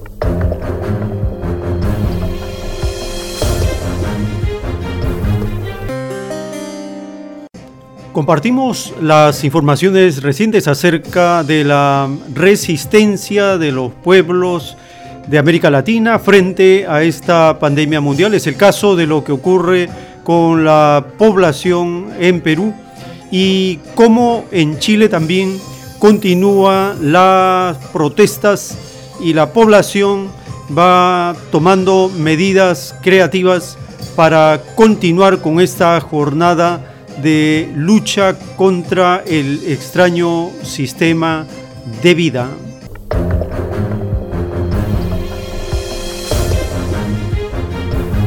En Lima tienen experiencia en la lucha contra las epidemias. Hace solo 19 años, el cólera hacía estragos en esta ciudad. Esta experiencia ha contribuido a que la mayoría de los peruanos estén ahora dispuestos a colaborar con el toque de queda. Pero no todos pueden permitírselo. ¿Qué puedo hacer? No me puedo quedar, varón. ¿De dónde voy a salir para comer? ¿De dónde va salir la plata? Yo tengo una familia que mantener, varón. Muy pocos pueden seguir la recomendación del gobierno de comprar provisiones para un mes y quedarse en casa. Por lo general, no disponen de dinero suficiente. Muchos peruanos hacen trabajos ocasionales y reciben una paga diaria. La situación no es muy diferente en la mayoría de los países de Sudamérica. Las estrictas medidas de confinamiento hunden a los más pobres aún más en la desesperación. La resistencia va tomando forma en muchos lugares. Por ejemplo, en Soacha, Colombia, en donde varias familias han ocupado esta urbanización.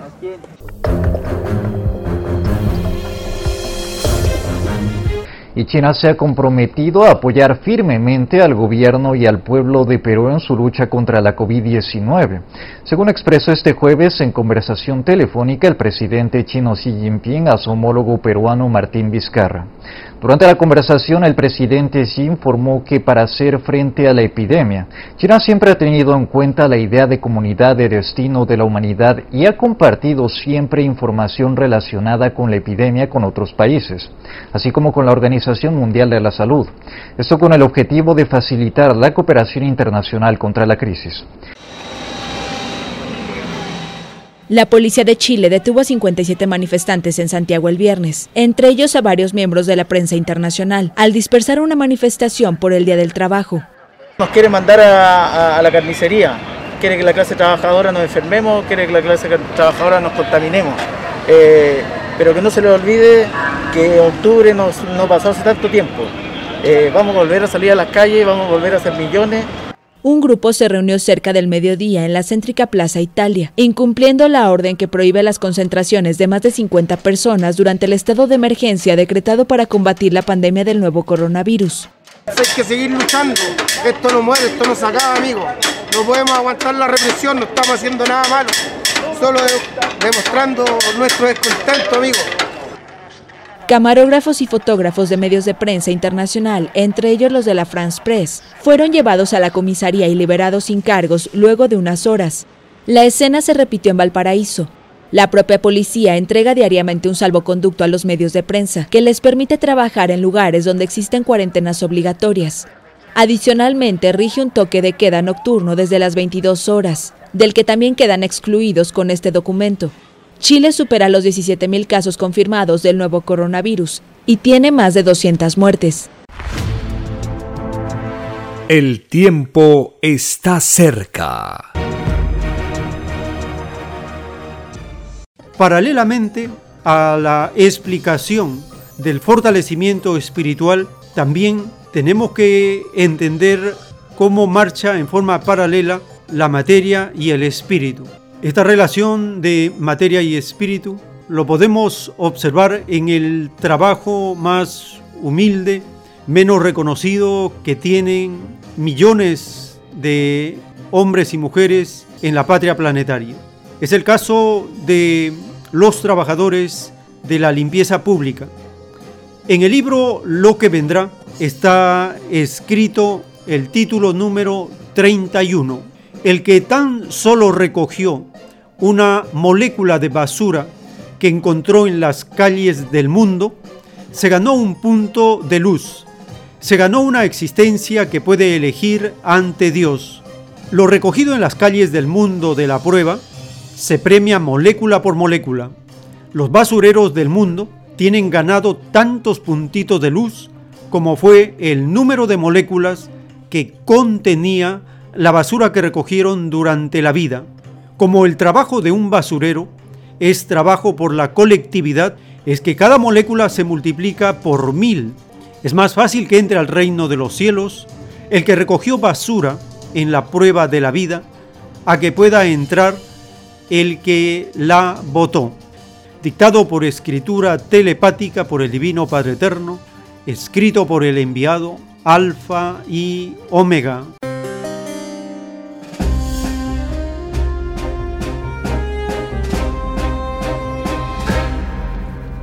El canal de noticias en español Singua publica una nota referida a este sacrificado trabajo de los limpiadores de la ciudad.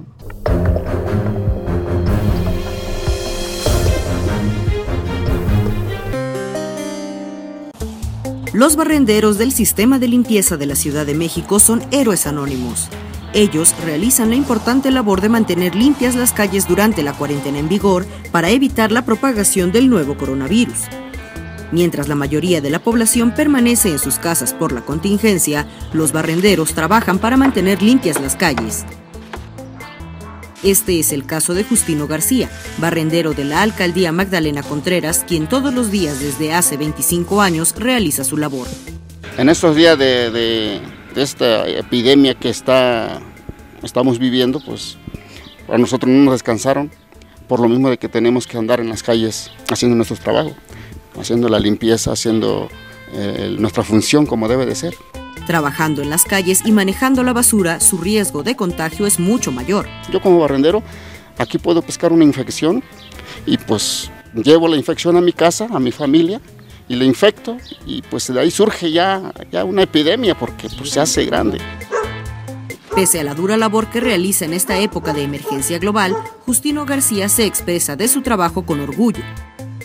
Me gusta mi trabajo, amo mi trabajo y por eso lo hago con, con todo, con todo gusto, con todo el corazón. En la Ciudad de México se generan cada día 13.000 toneladas de basura. Por eso, la labor de estos héroes es vital durante la contingencia. Con información de la oficina en la Ciudad de México, Noticias Xinhua.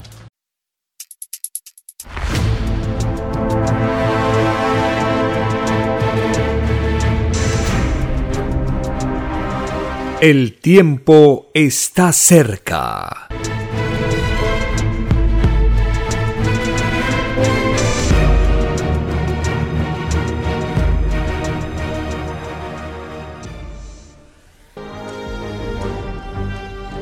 Una nueva doctrina con nueva moral, escrita por el enviado Alfa y Omega, se extiende por el mundo. El cambio de costumbres provocará la caída del sistema de vida, de las leyes del oro. La desigualdad, la injusticia, la corrupción y la explotación dejan de serlo cuando todos los seres humanos no las aceptan ni las permiten. Conozca lo que vendrá para aprender a gobernarnos a nosotros mismos. Solo una unidad común y con nueva moral dará paz al mundo. Alfa y Omega. Comparta gratuitamente todos los libros en formato PDF de la página web www.alfayomega.com.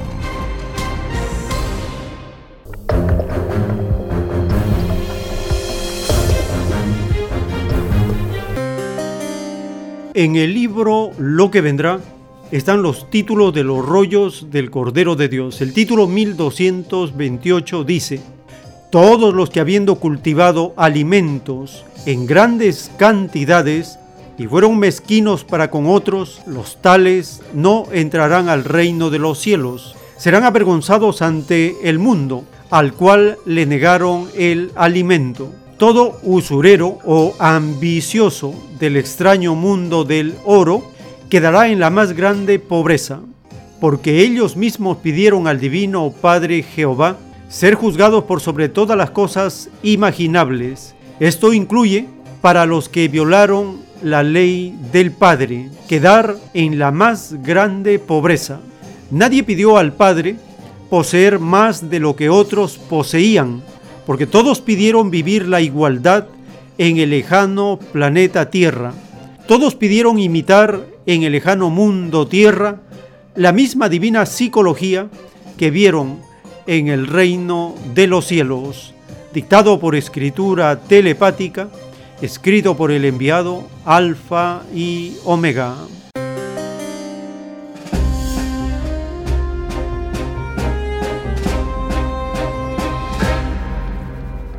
El canal de noticias en español Singua publica acerca de los llamados mercados itinerantes de la chacra a la olla implementados por el extraño gobierno neoliberal, pues ya se sabe que estos mercados donde la población se junta en demasía son focos de contagio y el extraño gobierno neoliberal está implementando estos mercados como una opción temporal frente a los mercados establecidos en los distritos.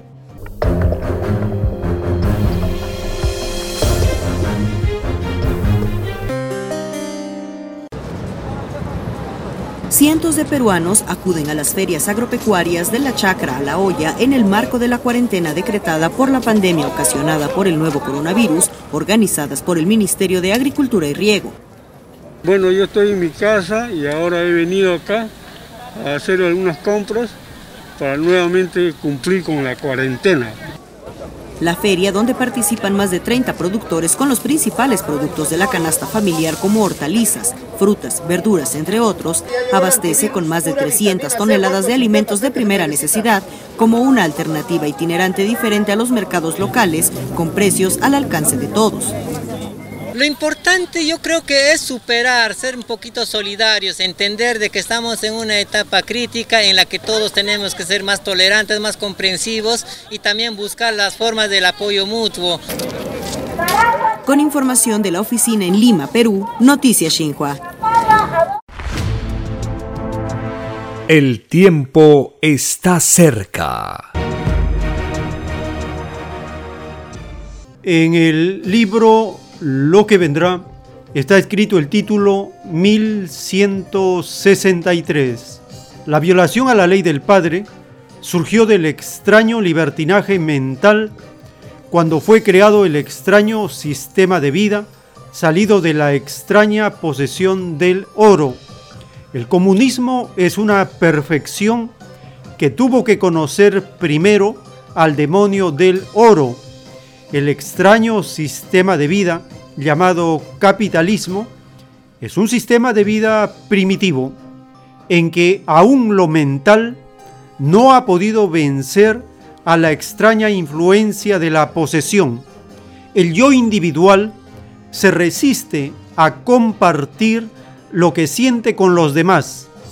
El comunismo es más avanzado porque imita, aunque en forma imperfecta, a la divina igualdad enseñada por el Padre en su Evangelio, escrito por el enviado Alfa y Omega.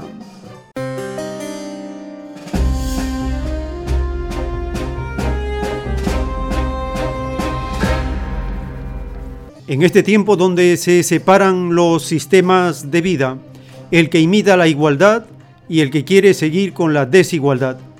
El capitalismo se desenmascara y se descubre todo su egoísmo, su odio, su mentira, su calumnia, su primitivismo, su complejo de posesión por el oro.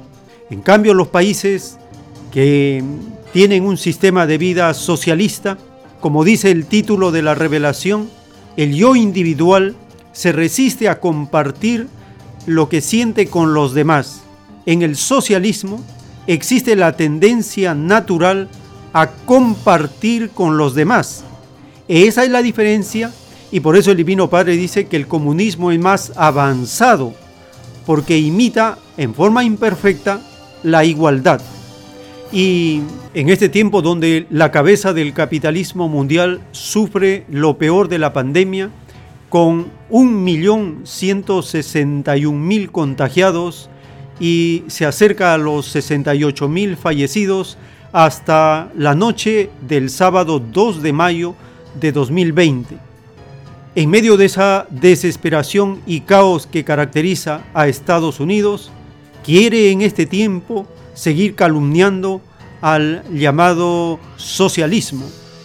Pero los hechos de prosperidad del socialismo, dice la revelación, están desenmascarando la pobreza y la decadencia del capitalismo mundial. Compartimos una nota publicada por Singua en español acerca de este compartir de bienes entre la China socialista y Cuba socialista.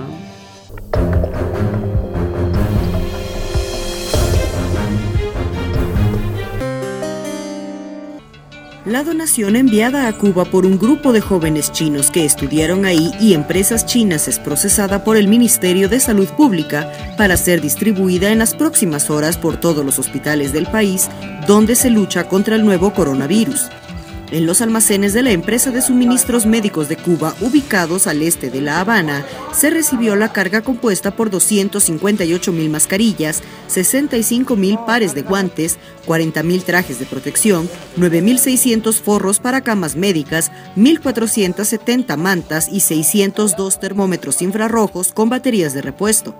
Agradecemos una vez más por todo este cariño que inclusive en los bultos que recibimos nos mandan los pobladores de China y que realmente nos satisface esta hermandad que existe en nuestro, eh, con nuestros dos países.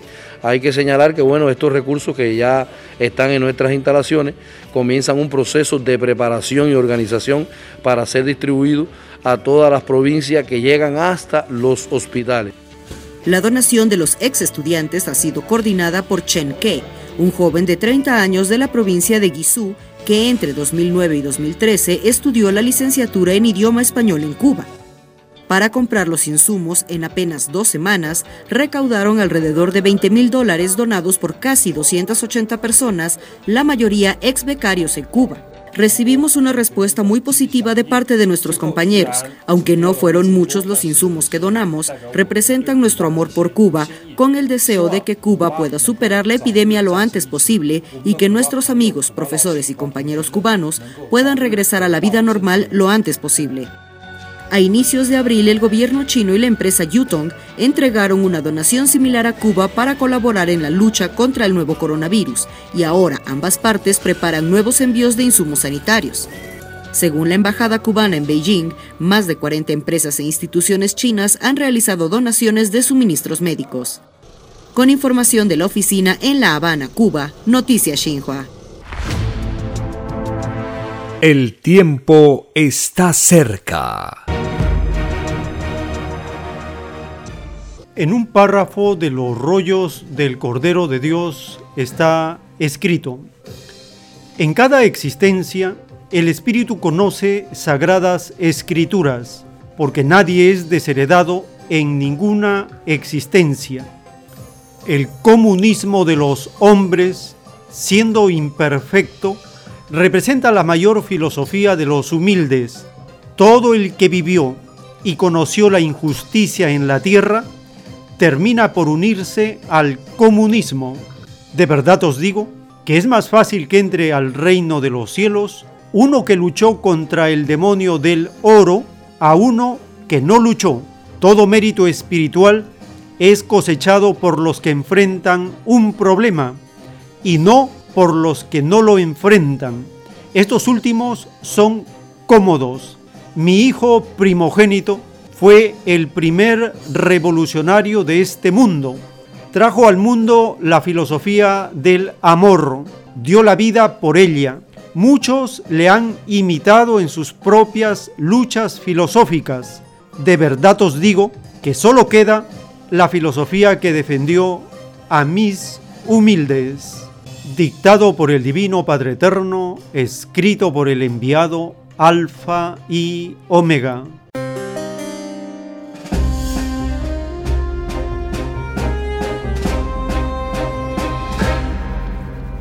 Todo el que vivió y conoció la injusticia en la tierra termina por unirse al comunismo. Ha llamado la atención esta última semana de abril y estos días de mayo de 2020 la cantidad de veces que los funcionarios y el gobernante de Estados Unidos han mencionado la palabra comunismo atacándola, demonizándola, diciendo que es todo lo peor, calumniando a esta filosofía de los humildes. Del fracaso de su gestión frente a la pandemia del COVID-19, como es costumbre en estos seres primitivos, ambiciosos del capitalismo, quieren echarle la culpa de sus fracasos y errores a China y atacan al comunismo incluyendo la mentira, la calumnia, la falsedad y el odio que les caracteriza. Recientemente, el vicecanciller de China en Estados Unidos se reunió con periodistas para explicarles cuál debe ser la visión frente a esta pandemia mundial.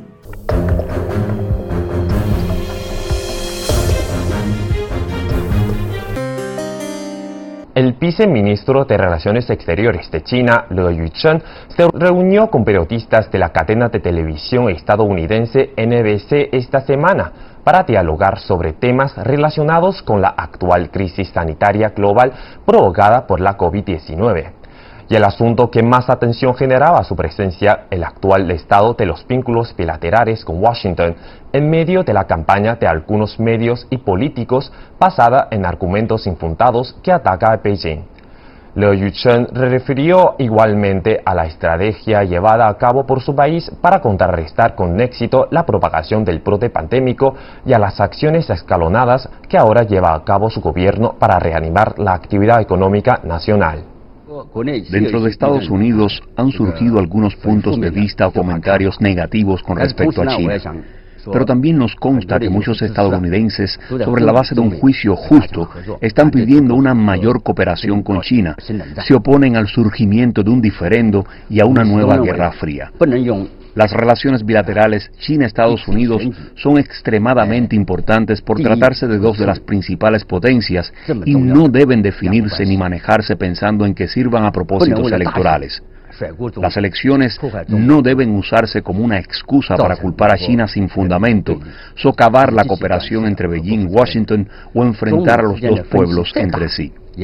Eso sería simplemente una actitud miope e irresponsable. Cualesquiera que sean las diferencias o desacuerdos entre China y Estados Unidos, su magnitud palidece cuando consideramos el bienestar de los pueblos chino y estadounidense y su aspiración compartida de alcanzar un futuro mejor. Nuestros dos países, China y Estados Unidos, pueden y deben participar en una relación basada en la cooperación. Estados Unidos está intentando volver a un momento de grandeza como país y China aspira al rejuvenecimiento nacional. Estos son dos procesos históricos que podrían desarrollarse en paralelo sin entrar en conflicto. Beijing y Washington están en una buena posición para promover una cooperación de ayuda mutua que contribuya al éxito y a alcanzar la grandeza juntos. No debemos permitir que esta relación se desvíe o sea llevada por cauces incorrectos por un pequeño grupo de fuerzas extremistas. Está en juego el futuro de nuestros dos pueblos. Mirando hacia el futuro, creo que los dos países, primero, deben trabajar juntos para avanzar en una relación basada en la coordinación, la cooperación y la estabilidad, en el importante entendimiento mutuo que se ha alcanzado entre los dos presidentes. Ambas partes deben avanzar en tres áreas específicas y rechazar tres tendencias negativas. Tenemos que dar un paso adelante para, primero, mantener una comunicación frecuente entre nuestros líderes, así como impulsar el diálogo y la coordinación entre los departamentos pertinentes de ambas partes. Segundo, avanzar en la cooperación pragmática en todas las áreas. Y tercero, promover la cooperación internacional en la batalla contra la COVID-19 en plataformas multilaterales. Al mismo tiempo debemos rechazar, en primer lugar, que se estigmatice a China y se politice la crisis provocada por el virus. En segundo, que se interrumpa o dañe la cooperación bilateral. Y en tercero, que se promueva un juego de suma cero en el contexto de la pandemia de COVID-19. Ahora, en este momento crítico y complicado, China y Estados Unidos deben dejar de lado todas sus diferencias, todos sus desacuerdos, simplemente olvidarlos y juntar fuerzas para enfrentar a nuestro enemigo común, el virus. Creo que unidos ganaremos, unidos supondremos una gran diferencia para el mundo. Desafortunadamente, cometiendo un grave error, algunos políticos han politizado el tema COVID-19. Esta es una situación de la que no queremos ser testigos. En las circunstancias actuales debe predominar la solidaridad, el trabajo en conjunto para combatir el virus y superar las dificultades. No es el momento para acusaciones y manipulación política. El tiempo está cerca. La doctrina del Cordero de Dios enseña que los que practican el comunismo en sus ideales tienen una moral más elevada y que a los seres humanos justos y honrados se los conoce por sus obras, por sus acciones, por sus intenciones. En el mes de marzo de 2020, un crucero británico estuvo 10 días en una odisea por el Caribe y ninguna nación quería aceptarlo porque de las 600 personas que estaban en este crucero, 5 estaban con casos de coronavirus. Pero fue Cuba quien tuvo este acto solidario con el Reino Unido y permitió la evacuación del crucero en un puerto de Cuba.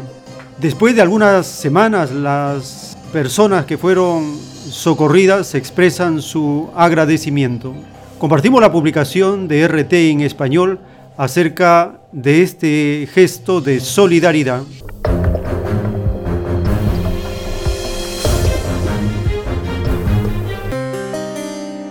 Bueno, y Cuba también libra su particular lucha contra la COVID-19 con más de 1.600 casos de contagios positivos confirmados y pese a ello sigue mostrando gestos de solidaridad hacia otras naciones. La evacuación de los pasajeros del crucero MS Braemar a Reino Unido ha sido un claro ejemplo de ello. Nuestro corresponsal Oliver Zamora Oria nos acerca del testimonio de los protagonistas. Mario Martínez ama su trabajo. Más de 20 años dedicados al mar y a los barcos. Este es un recorrido habitual y a lo lejos una imagen que le trae a la memoria momentos imborrables. Aquel miércoles 18 de marzo atracaba en el puerto del Mariel el crucero MS Braimar, tras varios días varado en el mar. A bordo de la embarcación, cientos de pasajeros y tripulantes, cinco de ellos enfermos de la COVID-19 y decenas de casos sospechosos. A diferencia de otros países caribeños y los Estados Unidos, Cuba accedió a la petición del gobierno británico y recibió la nave. Fue Mario el práctico encargado de organizar los detalles de la evacuación. No le quepa lugar a duda de que yo me siento uno, un hombre muy dichoso por haber eh, contribuido a salvar la vida de esas personas. El ver a esas personas que estaban eh, en muy avanzada edad, muchos no podían inclusive ni bajar de la escala. Yo quería desde donde yo estaba llegar hasta ahí, a auxiliarlos a bajar, pues se veían personas muy, muy ancianas. Fue el único cubano que subió a bordo y por lo tanto quizás el que más arriesgó su vida. Estuvo 20 horas en el crucero Aún hoy, algún que otro dolor en el cuerpo les recuerda aquella jornada. Sin embargo, nada le es comparable, asegura, con la felicidad que sintió al ofrecer solidaridad y las muestras de agradecimiento hacia Cuba. El proceso incluyó la salida del barco y el traslado en ómnibus hasta el aeropuerto José Martí, donde cuatro aviones llevarían a los pasajeros hasta suelo británico participaron decenas de cubanos, pero no solo ellos guardan buenos recuerdos. A miles de kilómetros de las costas de la isla, cientos de personas tampoco podrán olvidar lo sucedido ese día. Entre aquellos que volvieron a casa estaba Steve Dale. Fue una operación muy eficiente. Nos evacuaron a todos del crucero. Había muchos autobuses para llevarnos al aeropuerto y allí el proceso fue ágil. Los cubanos incluso nos dejaron regalos en el autobús, una pequeña bolsa con detalles, con recuerdos. No puedo hablar mejor de cómo nos trataron las autoridades cubanas. Creo que fueron muy buenos con nosotros. Más allá de las historias personales, la evacuación del MS Breitmar en suelo cubano tuvo un impacto en las relaciones bilaterales entre ambos países. Desde Londres llegó el agradecimiento de políticos y funcionarios gubernamentales, un mensaje ratificado por el embajador en La Habana. Estoy consciente de que los pasajeros y la tripulación han tenido un viaje difícil y incierto y estoy muy agradecido al gobierno cubano por aceptar realizar esta operación de hoy. Con una experiencia interna contra la COVID-19 que muchos expertos califican de exitosa, la isla ha llevado la lucha contra la pandemia más allá de sus fronteras con el envío de cientos de médicos y enfermeros a más de una veintena de países. Una actitud solidaria en tiempos difíciles que incluye aquella mañana en la que se le tendió una mano amiga al MS Breimar. Oliver Zamora Oria, RT La Habana. El tiempo está cerca. De esta manera estamos llegando al término de esta hora de la programación. Hemos compartido acerca de las leyes espirituales que nos permiten estar preparados y practicar frente a estas pruebas, frente a la pandemia, cumpliendo la enseñanza de las escrituras que dicen, no solo de pan vive el hombre, sino de toda palabra que sale de la boca de Dios.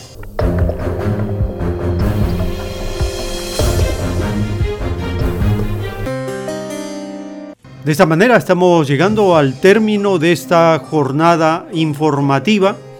Hemos compartido acerca de esta fecha emblemática para la clase trabajadora, el primero de mayo, el Día Internacional del Proletariado, de los Trabajadores y también de la situación del sistema capitalista por el profesor Julio Anguita, complementado con la doctrina del Cordero de Dios y las parábolas de las Escrituras que nos permiten tener un entendimiento más cercano a la realidad que vivimos.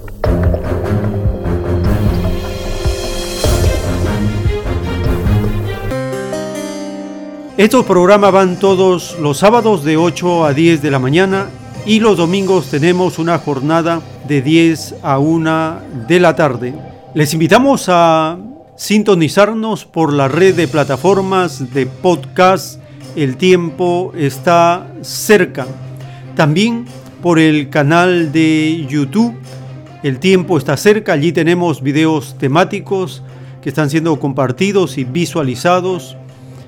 Asimismo, en la página web www.alfayomega.com toda la información actualizada de la doctrina del Cordero de Dios para que pueda ser descargada en formato PDF todos los libros, como también las copias al tamaño original de los rollos telepáticos del Cordero de Dios. Si el Divino Padre Eterno lo permite, compartiremos nuevas ediciones de esta programación.